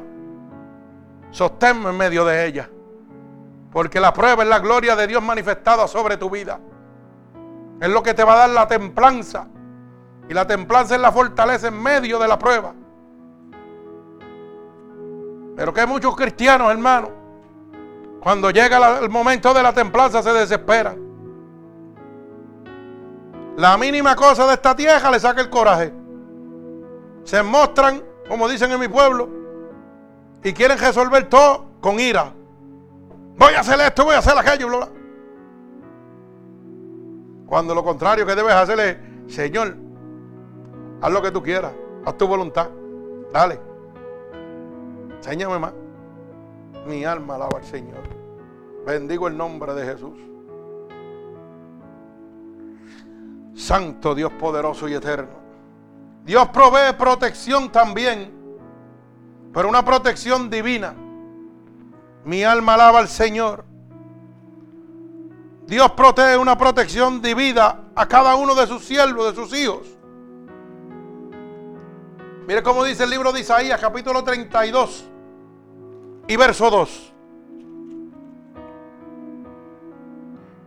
Y dice, y será aquel varón como escondedera, escondedero contra el viento y como refugio contra el turbión, como arroyos de agua en tierra de sequedad, como sombra en el gran peñasco en tierra calurosa. O sea, que todo aquel que le sirva a Dios, Mire, aquel varón va a ser como un refugio en contra de una tormenta. ¿Usted sabe lo que es eso? Que venga una tormenta y usted sea el gran refugio, porque Jehová está con usted. ¿Mm? Dice que va a ser como arroyo de agua en tierra seca, donde no hay agua. Usted va a ser como un arroyo de agua, como un manantial de agua. ¿Usted sabe de lo que está hablando? Dios santo. Que cuando estás en el desierto donde no hay agua, vas a tener como si fuera un arroyo porque Cristo está contigo. Porque la cobertura de Dios está sobre ti. Porque te está proveyendo la protección en medio de la prueba. Por eso dice primera de Juan 5:18 que el diablo no te puede tocar cuando estás lleno del Espíritu de Dios. Que cuando el diablo venga a perturbar tu vida, tu familia, tus hijos, tus amigos, oiga, el Señor está protegiéndote. Tiene sus alas extendidas y tiene que salir corriendo, no te puede tocar, no te puede hacer daño. Por eso es que hay mucha gente que todavía no entiende cómo yo vivo loco. Que las cosas que me pasan y estoy contento. Porque tengo la cobertura de Dios. Y cuando la cobertura de Dios está sobre mí, el diablo, que es el que me trae el coraje que es el que me trae la angustia, que es el que me trae la supuesta la depre, como le llaman ahora, no llega a mi vida. Yo me acuerdo que mi hijo Ángel decía una vez que el cajo se le rompió y me dijo, ay de lo que Dios me salvó. Yo me acuerdo de eso. Nunca se me olvida. No le dio coraje porque el cajo se rompió. Pensó en lo que Dios le hizo que pensara. ¿De qué Dios te está salvando en este momento? ¿Mm?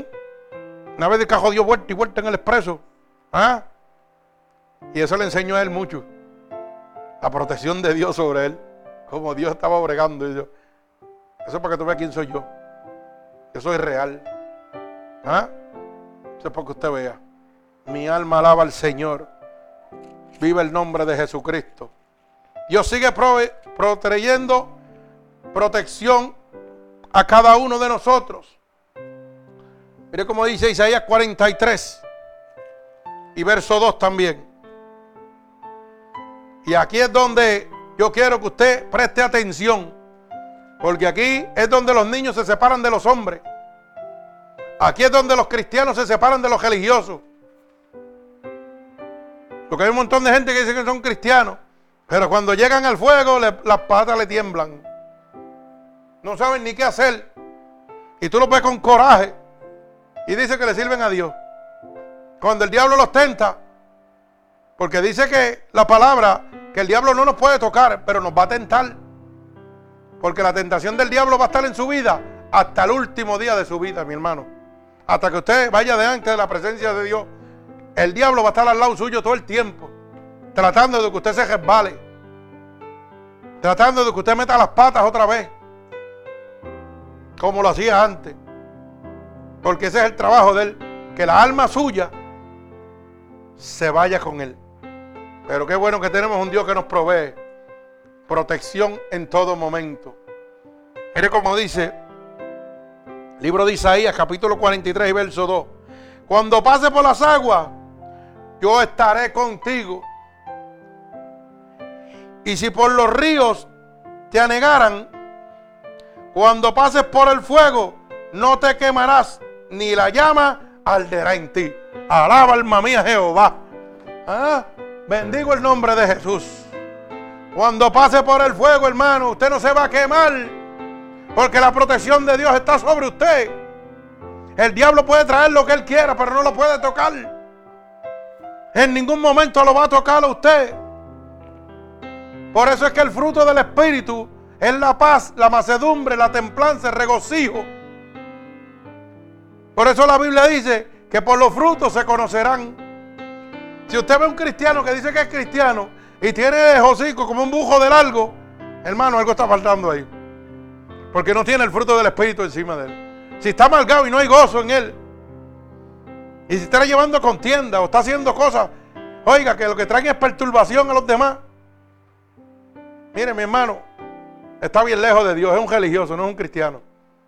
Porque los que son de Dios, el fruto de Dios tiene que estar sobre ellos en todo momento.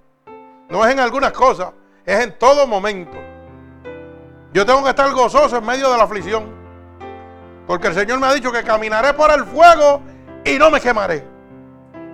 Pero si camino por el fuego y me quemo, me parece que Dios no está contigo. Si llega el fuego y te da coraje, quiere decir que Dios no está contigo. Hay algo fuera de orden. Alaba alma mía Jehová, el que tenga oído que oiga lo que el Espíritu le dice. Santo Dios poderoso, te amo, Padre. Gloria a ti, Señor.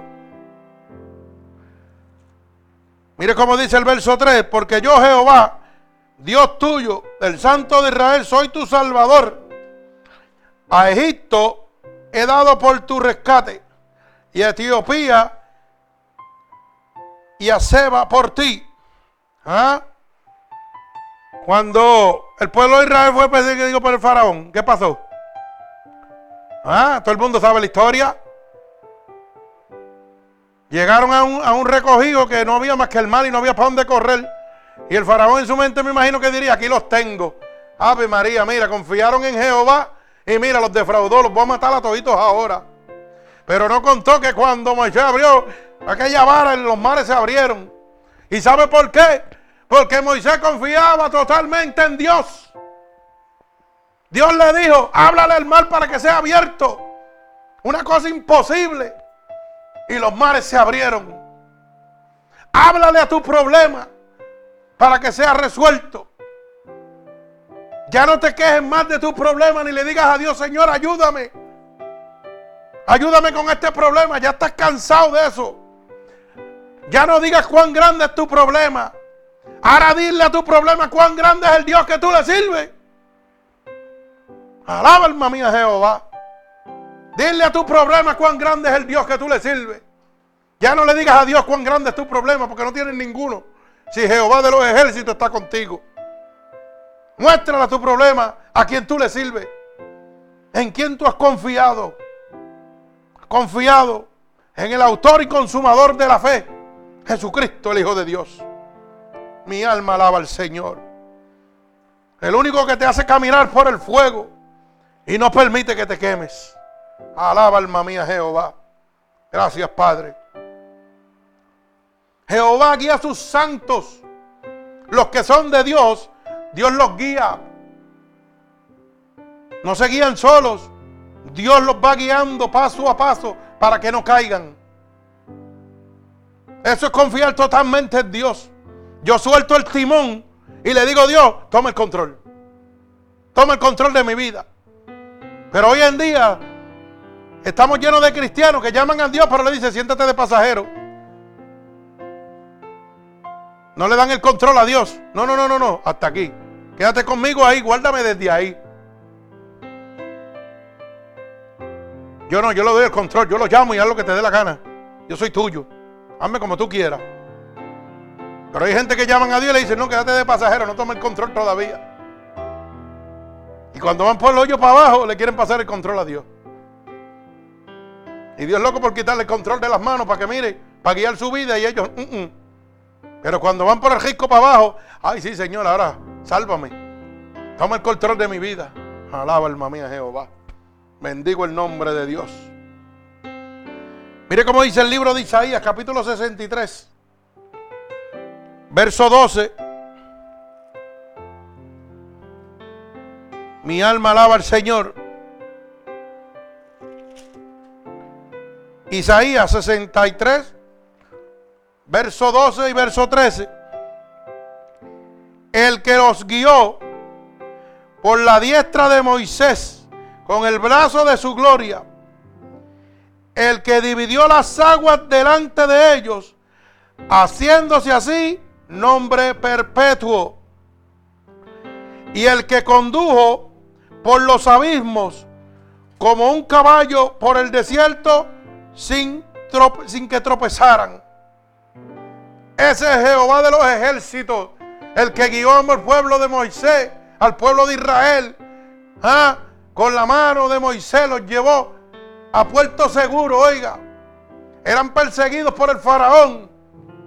Y Dios cuidaba de sus santos. Ese es su pueblo, el pueblo de Israel. El pueblo que lo, oiga, usted sabe que Israel en este momento lo han dinamitado por todos lados y no se explican cómo las bombas no lo destruyen. Explotan en el cielo. En ese que usted tiene que confiar. Dice que han tirado toneladas de bombas sobre el pueblo de Israel y todas explotan en el, en el cielo, no llegan a tierra. Ahora dígame usted, si hay poder porque Dios ha confiado, oiga, el pueblo de Israel ha confiado en Dios. Y sigue confiando en Dios.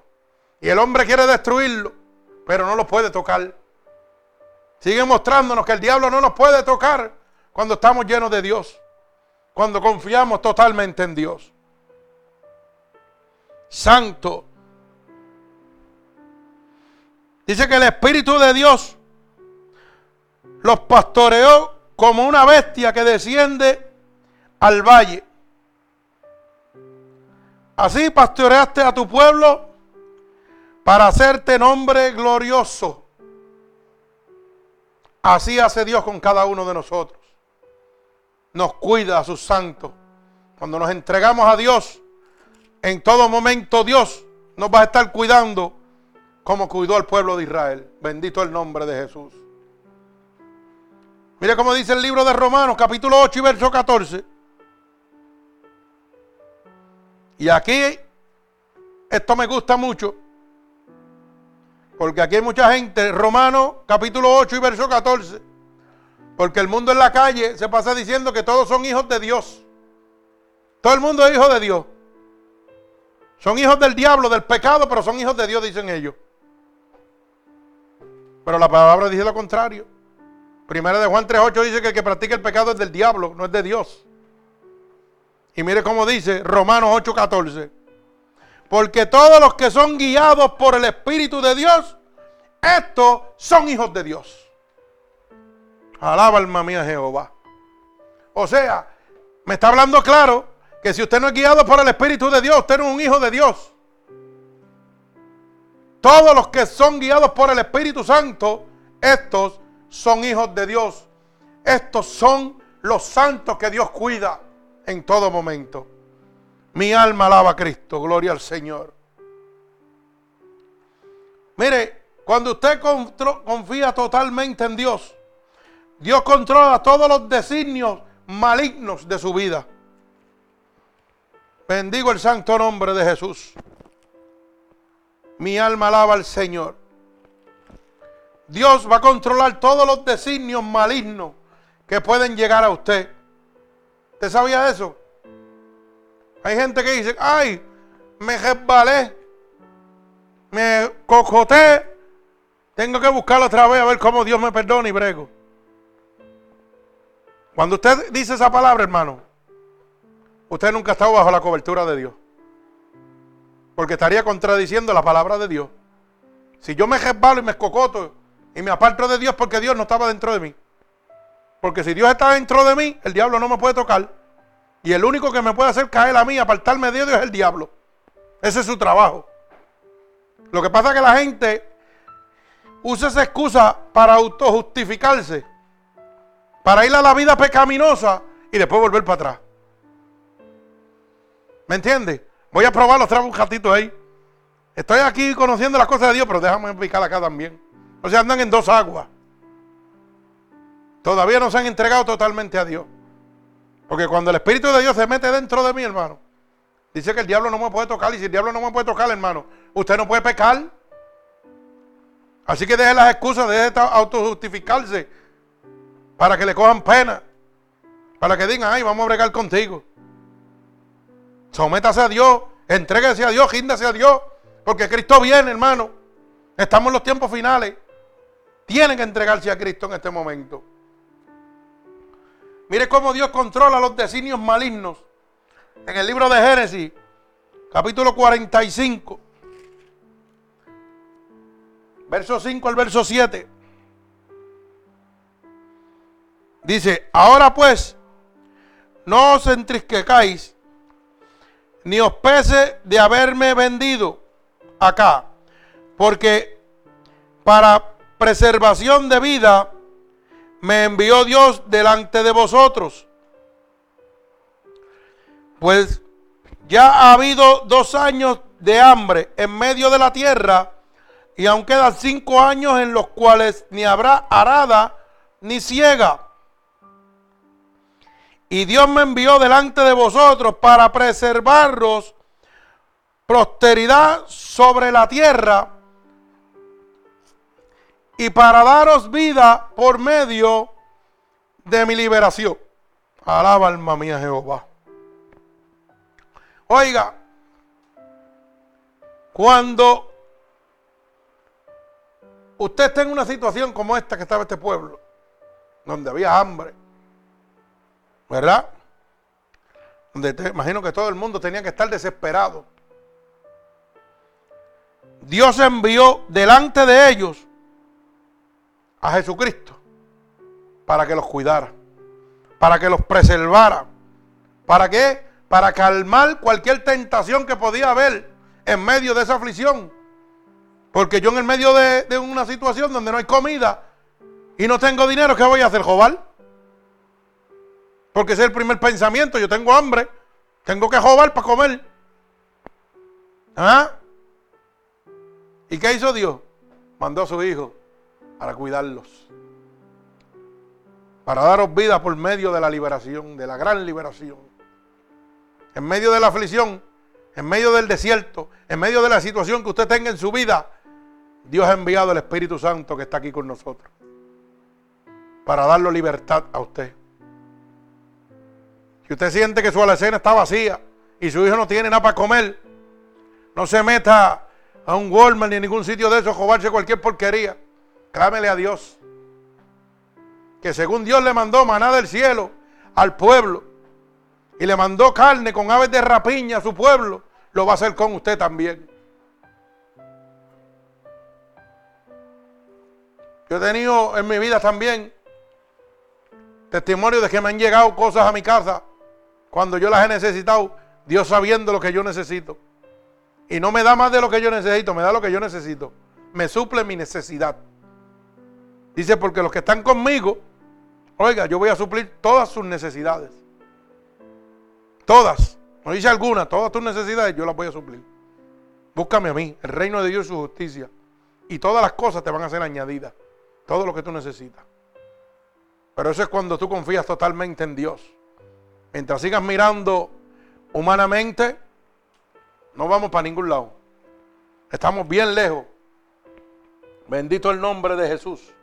Mire cómo dice el libro de Filipenses, capítulo 1, verso 12 y verso 13.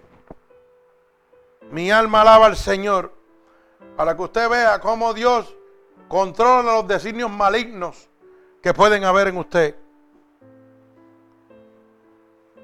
Filipenses 1, verso 2 y verso 13. Oiga bien, como dice el apóstol Pablo, quiero que sepáis, hermano, que las cosas que me han sucedido han rebundado más bien para el progreso del Evangelio, de tal manera que mis prisiones se han hecho patentes en Cristo en todo el petróleo y a todos los demás. Eso es el apóstol Pablo cuando estaba pasando aflicciones. Oiga, el apóstol Pablo decía, he aprendido a estar contento cualquiera sea mi situación, tenga mucho o no tenga, porque Jesucristo, oiga, lo sustentaba. O sea, que cuando Él dice en esta palabra, quiero que sepáis que las cosas que me han sucedido, han redundado más bien para el progreso del Evangelio. O sea, esas son situaciones adversas en su vida. Donde lo que Dios ha hecho es que le ha dado la fortaleza para evitar unos pensamientos maliciosos, malignos. Porque imagínense las situaciones que Pablo pasó. Eran para volver que esos pensamientos que él tenía en la mente se le cambiaran otra vez porque cuando Pablo fue a levantar las iglesias, le entraron a pedrar, lo persiguieron. ¿ah? Y Bernabé que andaba con él, cogían palos y pedras donde quiera. Usted se imagina que los que él perseguía, ahora le estaba luchando por ellos. Y por luchar por ellos le estaban entrando a pedrar. El pensamiento de ellos me imagino que sería, es más fácil yo perseguir a estos y no me entran a pedrar. Pero ¿qué decía Pablo?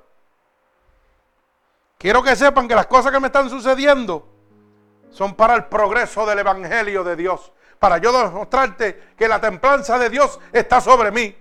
Que Jesucristo, el Hijo de Dios, ha venido sobre mí. Y que no importa lo que pase, teniendo como no teniendo, yo voy a confiar totalmente en Dios. Mi alma alaba al Señor. Pero la gente hoy quiere seguir a Dios nada más en el, en el gozo en el mamey, en el guiso. Pero nadie quiere pagar un precio. Cuando llega la aflicción, todo el mundo sale cogiendo. Ay, no, mejor me quedo en el mundo. Pues quédate en el mundo, que cuando Cristo venga, ahí te vas a quedar también. Bendito el nombre de mi Señor Jesucristo. Mi alma alaba al Señor. Te adoramos, Padre. Dios Todopoderoso y Eterno. Quiero que sepa que cuando usted confía totalmente en Dios, Dios nos vigila y nos cuida siempre, no en algún momento. Siempre Dios lo va a cuidar a usted. Bendito el nombre de Jesús. Mire cómo dice el Salmo 121, 4. Salmo 121 y verso 4. He aquí, no se adormecerá ni dormirá el que guarda a Israel. Dios nunca duerme. Dios no descansa. Dios está pendiente a ti en todo momento, como estuvo pendiente al pueblo de Israel. El demonio que era el faraón lo seguía por todos lados para destruirlo. Pero Dios nunca descansó. Dios nunca descansó. Dios los guardó como Dios te guarda a ti en este momento. Cuando tú duermes, mira hermano, cuando tú duermes, Dios te está guardando tu sueño. Dios está guardando tu descanso. Y si usted no cree lo que yo le estoy hablando, mira a ver las personas que dicen cuatro historias por ahí, que se pasan de pelado y no pueden dormir, que dicen, ay Dios mío, me asusté, como que había algo por ahí. ¿Usted sabe por qué es eso? Porque las malicias están dándole vuelta encima. Y pueden llegar y tocarle. Usted no ha oído historias de gente que dicen que está contado y le jalan la, sábana mientras está durmiendo. Y hay damas que dicen que han, tenido relaciones sexuales con espíritus mientras están durmiendo, que sienten a alguien que se le trepa encima y todo. Y eso no es un juego, eso es una realidad. ¿Sabe por qué eso sucede? Porque no está el santo de Israel guardándolos. Y el diablo tiene autoridad para tocarlos y para hacer con ellos lo que le dé la gana. Bendito el nombre de Jesús. Mi alma alaba al Señor. Pero los que confían totalmente en Dios, Dios los vigila y los cuida siempre. Mire cómo dice el Salmo 139, del 1 al 5. Salmo 139, verso 1 al verso 5. Mi alma alaba al Señor. Oh Jehová, tú me has examinado y conocido. Tú has conocido mi sentarme y mi levantarme. Has extendido desde lo lejos mis pensamientos. Has escudriñado mi andar y mi reposo. Y todos mis caminos te son conocidos. Pues aún no está la palabra en mi lengua. Y he aquí, oh Jehová, tú la sabes toda. Detrás y delante me rodeaste y sobre mí pusiste tu mano. Alaba alma mía Jehová. Oiga, el Señor te vigila y te cuida siempre. Ah, porque Dios conoce cuando tú te sientas y cuando tú te levantas.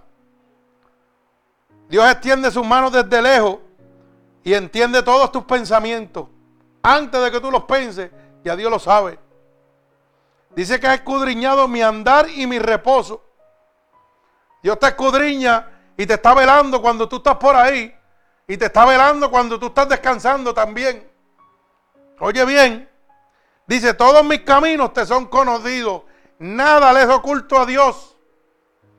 Por eso es que yo le digo a ustedes que cuando Dios pega a hablarle a la gente en medio de los cultos, y la gente dice, ay santo, ¿qué, ¿qué, es esto? Me voy de aquí. Me están poniendo en vergüenza, me están delatando. No, no, es que tú te crees que puedes ocultártele a Dios. Y nada les oculto a Dios. Por eso es que yo le digo a ustedes que cuando alguien viene a decirme una mentira o está haciendo un truquito, usted ve que yo no cambio ni la cara. Yo lo dejo y lo dejo que usted se crea lo que usted me está diciendo. Y yo lo miro. Y me dice, de verdad, sí. Pero hay uno que me está hablando. Y me está diciendo, eso no es así, hizo esto, esto, esto, esto, esto. Porque eso se llama discernimiento. Dios me enseña, me muestra para corregirlo a usted. Y eso sucede cuando usted se somete con Dios. Y eso no pasa conmigo nada más. Porque yo voy a la iglesia de mi hermano Manuel, Manuel Crespo. Y ese hombre cada vez que predica, le habla, llega a cualquiera. Y gente que ni conoce. Y le dice, estás haciendo esto así, así, así, así, así, dice el Señor. Así que, y la gente se desmantela. Y hay gente que no aguantan la presión y salen cogiendo. Y no saben que es que Dios los quiere que se salve. Porque el que Dios regaña, oiga, es porque lo ama.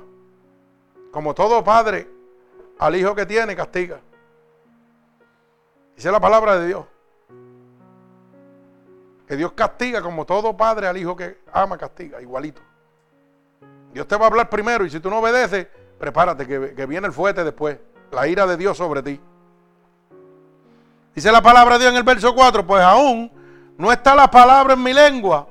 Y he aquí, oh Jehová, tú la sabes toda.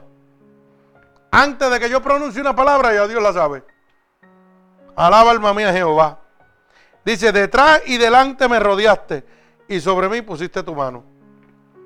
Oiga, cuando dice delante y detrás me rodeaste, cuando a ti te rodean es porque tú no puedes salir para ningún lado. Estás rodeado totalmente, 360 grados, a vuelta redonda. Y ruégale a Dios que la mano de Dios sea puesta sobre ti para bendecirte y no para juicio. Tú puedes hacer lo que tú quieras, pero Dios te está rodeando, Dios sabe todo lo que tú haces en todo momento. Por eso dice que aunque te fuera a las profundidades, ahí estará Él. No importa lo que te dé la gana de hacer, yo te estoy velando y tú has extendido tu mano sobre mí. Pero ruégale al Señor que cuando extienda su mano sea para bendecir tu vida y no para demostrar la ira de Él sobre ti. Bendito el nombre de Jesús. Mi alma alaba a Cristo. Bendigo el santo nombre de mi Padre. Gloria a Dios. Cuando tú confías totalmente en Dios, él está siempre presente en los tiempos de necesidad. Hermano, cuando tú confías totalmente en Dios, Dios va a estar contigo en todos los tiempos tuyos de necesidad. Tú vas a ver la mano de Dios sobre ti, como la vio el pueblo de Israel. Te fue perseguido y Dios lo libró abriendo un mal que era imposible abrirse. Yo te digo en este momento que tú dejes que Dios abra el mal que te está rodeando. Deja que Dios abra el mar para que puedas ver la gloria de Dios, para que puedas ver la cobertura de Dios sobre tu vida. Porque Él siempre está presente en los tiempos de necesidad tuyo. Mire cómo dice Deuteronomio, capítulo 2, 2 y verso 7. Bendigo el nombre de Jesús. Dice, pues Jehová tu Dios te ha bendecido en toda obra de tus manos.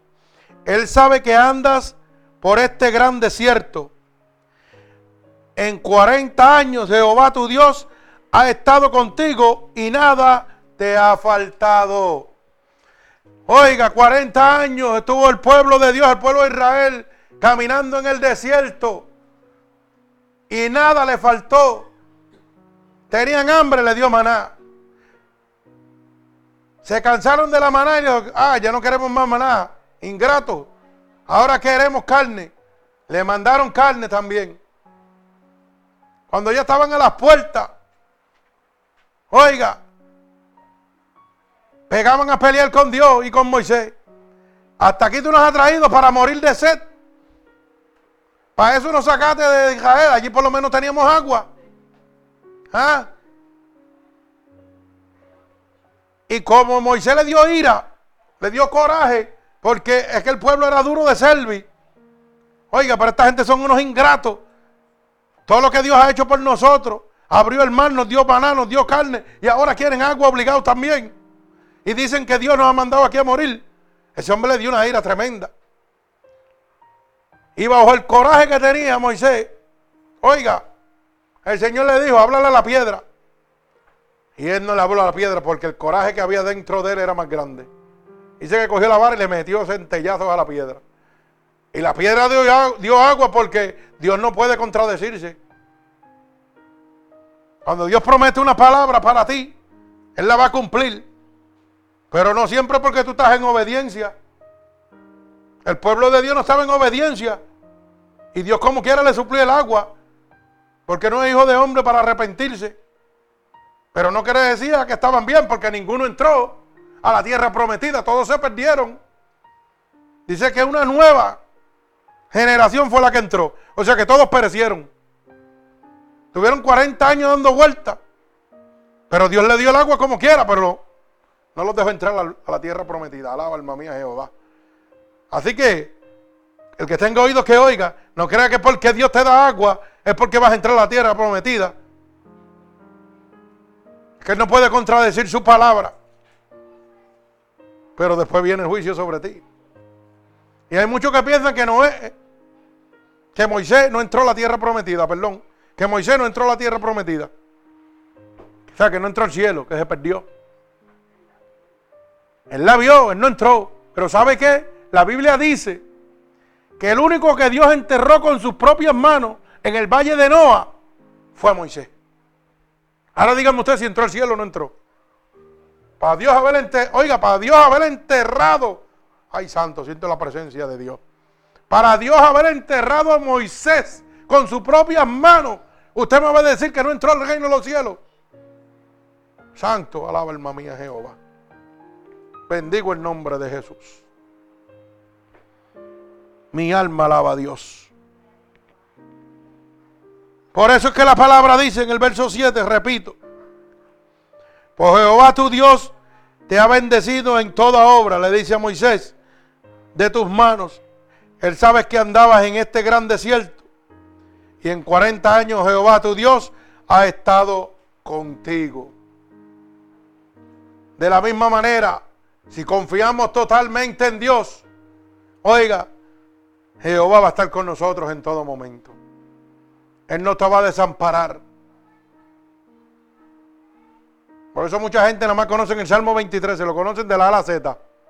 Jehová es mi pastor, nada me faltará, aunque ande de sombra de muerte, no temeré, porque su vara y su callado me infundirán aliento. Lo dicen de la boca para afuera, pero cuando llega la aflicción, no hay confianza totalmente en Dios. Y ahí es que está la cosa difícil. Hermanos, tenemos que confiar totalmente en Dios. Mi alma alaba al Señor. Y culmino ahora con este verso. Primera de Reyes, capítulo 17 y verso 6. Mi alma alaba al Señor. Primera de Reyes, capítulo 17 y verso 6. Dice así, y los cuervos le traían pan y carne por la mañana y pan y carne por la tarde y bebía del arroyo. Esto es cuando Elías predicaba de la sequía. Oiga, el Señor le mandaba, mire cómo dice, con cuervos le traían el pan y la carne. Mire eso. Dios con unos cuervos le mandaba el pan y la carne. Mire si las criaturas tienen que obedecer a Dios. Que esos cuervos con esa carnecita y ese pan, mire, se lo tenían que haber saltado. Pero como Dios no lo permitía, toda la creación tiene que obedecer a Dios. Porque están bajo la providencia de Dios, que es el medio por el cual Dios gobierna todas las cosas. Y aquí estoy probando la providencia de Dios. Que los cuervos tenían la obligación de llevar ese pan y esa carne y dice que lo llevaban por la mañana y por la tarde. Y bebía del arroyo. Alaba alma mía Jehová. Ahora dígame usted si usted no puede confiar totalmente en Dios. En medio de la sequía vea pan y carne para su siervo. ¿Mm? Bendigo el nombre de mi Señor Jesucristo. Mire cómo dice el verso 16. Y la harina y la, tinaja, y la tinaja no escaseó ni el aceite de la vasija menguó, conforme a la palabra de Jehová que había dicho por Elías. El verso 16. En Primera de Reyes, capítulo 17 y verso 16. O sea, hermano, que según estaba establecido por la palabra de Dios a Elías, el aceite de la vasija nunca menguó y estaba dicho por la palabra de Dios. La harina de la tinaja no escaseó tampoco. Porque Dios le había dicho que confiar en Él. Hermano, hoy Dios te está diciendo en este momento, confía totalmente en mí. Confía totalmente en mí. Muévete bajo mi voluntad. Empieza a mirar por mis ojos. Deja de mirar por tus ojos ya. Empieza a mirar por mis ojos espirituales.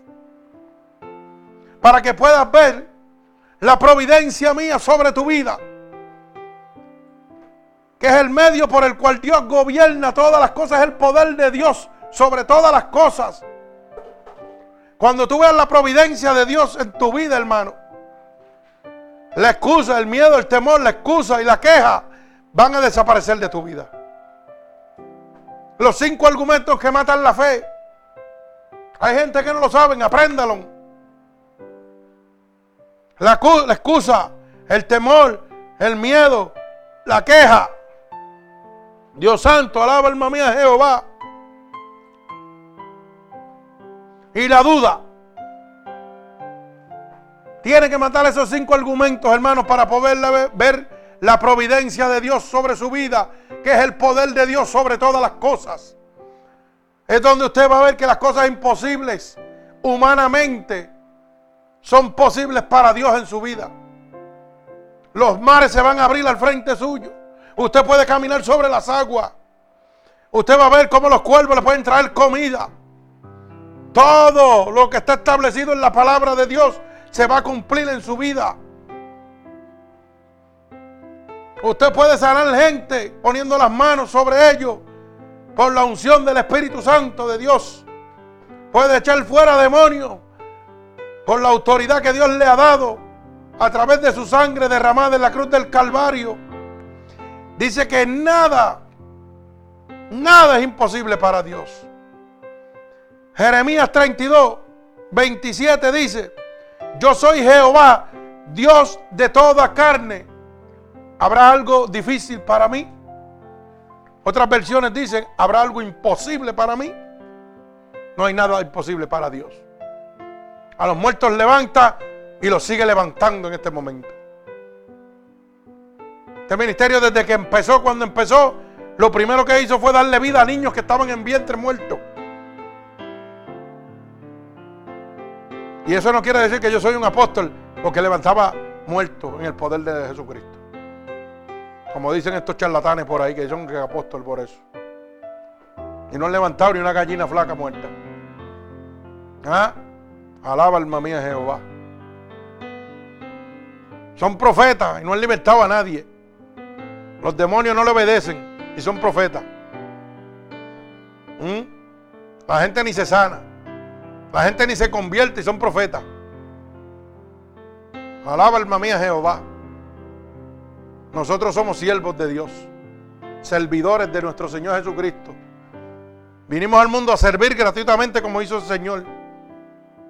Cristo siendo rey, vino a servir. ¿Cuánto más usted?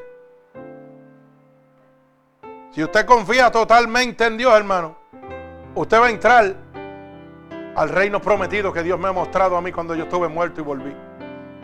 Pero usted tiene que confiar totalmente en Dios. Tiene que matar la duda, la queja, el temor, el miedo y la excusa para que pueda confiar totalmente en Dios y descansar bajo la providencia de Dios, que es el poder de Dios de gobernar sobre todas las cosas. En todo esto concluye en una sola palabra, va a entrar al mundo sobrenatural de Dios. El mundo que para el hombre es imposible, pero para Dios es el día a día. Así que en este momento, hermano oyente, si esta palabra de Dios en este momento, que te ha dicho que confíes totalmente en Él, ha tocado tu corazón, y tú quieres en este momento confiar totalmente en Dios. Y tú entiendes que en este momento, confiando totalmente en Dios, es que puedes salir del desierto en que te encuentras. Tal vez tengas un desierto amoroso en este momento. Tal vez tengas un desierto económico. Tal vez tengas un desierto de enfermedad o estás en un desierto de adicción, de alcoholismo, Solamente confiando totalmente en Dios puedes salir de ahí. Solamente confiando totalmente en Dios puedes recibir el agua en medio del desierto. Así que si tú has creído en esta poderosa palabra, yo te pido que repitas conmigo en este momento. Señor, he oído la palabra que tu siervo ha predicado. Y en este momento confío totalmente en ti, Señor. Tu palabra dice, busca el reino de Dios y tu justicia y todas las cosas han de ser añadidas. Yo quiero buscar el reino de Dios y tu justicia, Padre. Para que todas las cosas me hayan sido añadidas, Señor, por el poder de tu palabra. Así que yo te pido que me perdones ahora mismo todos mis pecados cometidos, Señor, a conciencia o inconscientemente. Que tú me laves con tu sangre vicaria derramada en la cruz del Calvario. Lávame en este momento, Señor. Y yo he oído que tu palabra dice que si yo declaro con mi boca que tú eres mi salvador, yo sería salvo. Y yo declaro en este momento que tú eres mi salvador, Señor.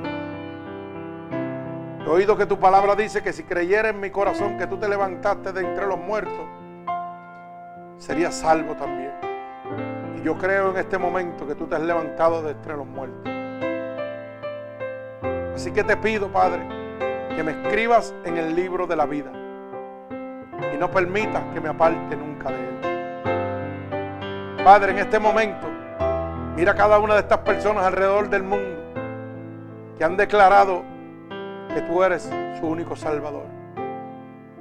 Que han confiado en este momento totalmente en ti, Señor. Yo siempre te he pedido, Padre, que todo aquel que haga profesión de fe en este momento, por el poder de tu palabra en este momento reciban una visitación de tu Espíritu Santo, confirmando, Señor, que tú lo has aceptado como hijo tuyo, Señor. Así que por el poder de tu palabra yo declaro ahora mismo en el nombre poderoso de Jesús un toque del cielo sobre tu vida. Declaro en este momento que la sangre vicaria de mi Padre derramada en la cruz del Calvario te está cubriendo en este momento. Que empiezan a emanar las corrientes de agua viva sobre ti. Que la unción del Espíritu Santo tome el control de tu vida en este momento. En el nombre poderoso de Jesús yo lo declaro hecho ahora mismo. En el nombre poderoso de Jesús. Bendice los padres en este momento. En el nombre de Jesús. Amén y amén. Dios me los bendiga. Así que pueblo que me está oyendo, pueden comunicarse con nosotros a través de Ministerio Unido por Cristo 7 gmail.com También pueden comunicarse con nosotros miércoles, viernes y domingo a las 8 de la noche a través de mixir.com. A través de mixir.com donde predicamos la palabra de Dios en vivo. Y puede dejar su petición o su oración en este momento. Y si esta palabra, confiando totalmente en Dios, ha transformado tu vida y quieres que la vida de otra persona también sea transformada, puedes pasarle esta predicación y la puedes encontrar en Ministerios Unidos por Cristo, San Cloud. Ahí están todas nuestras predicaciones grabadas para la bendición de la humanidad. Si quieres comunicarte personalmente conmigo, mi número es el 631-796-9597. Y aquí estaremos dispuestos para entregarte la bendición de Dios gratuitamente, hermano. Que Dios me los bendiga. Aleluya.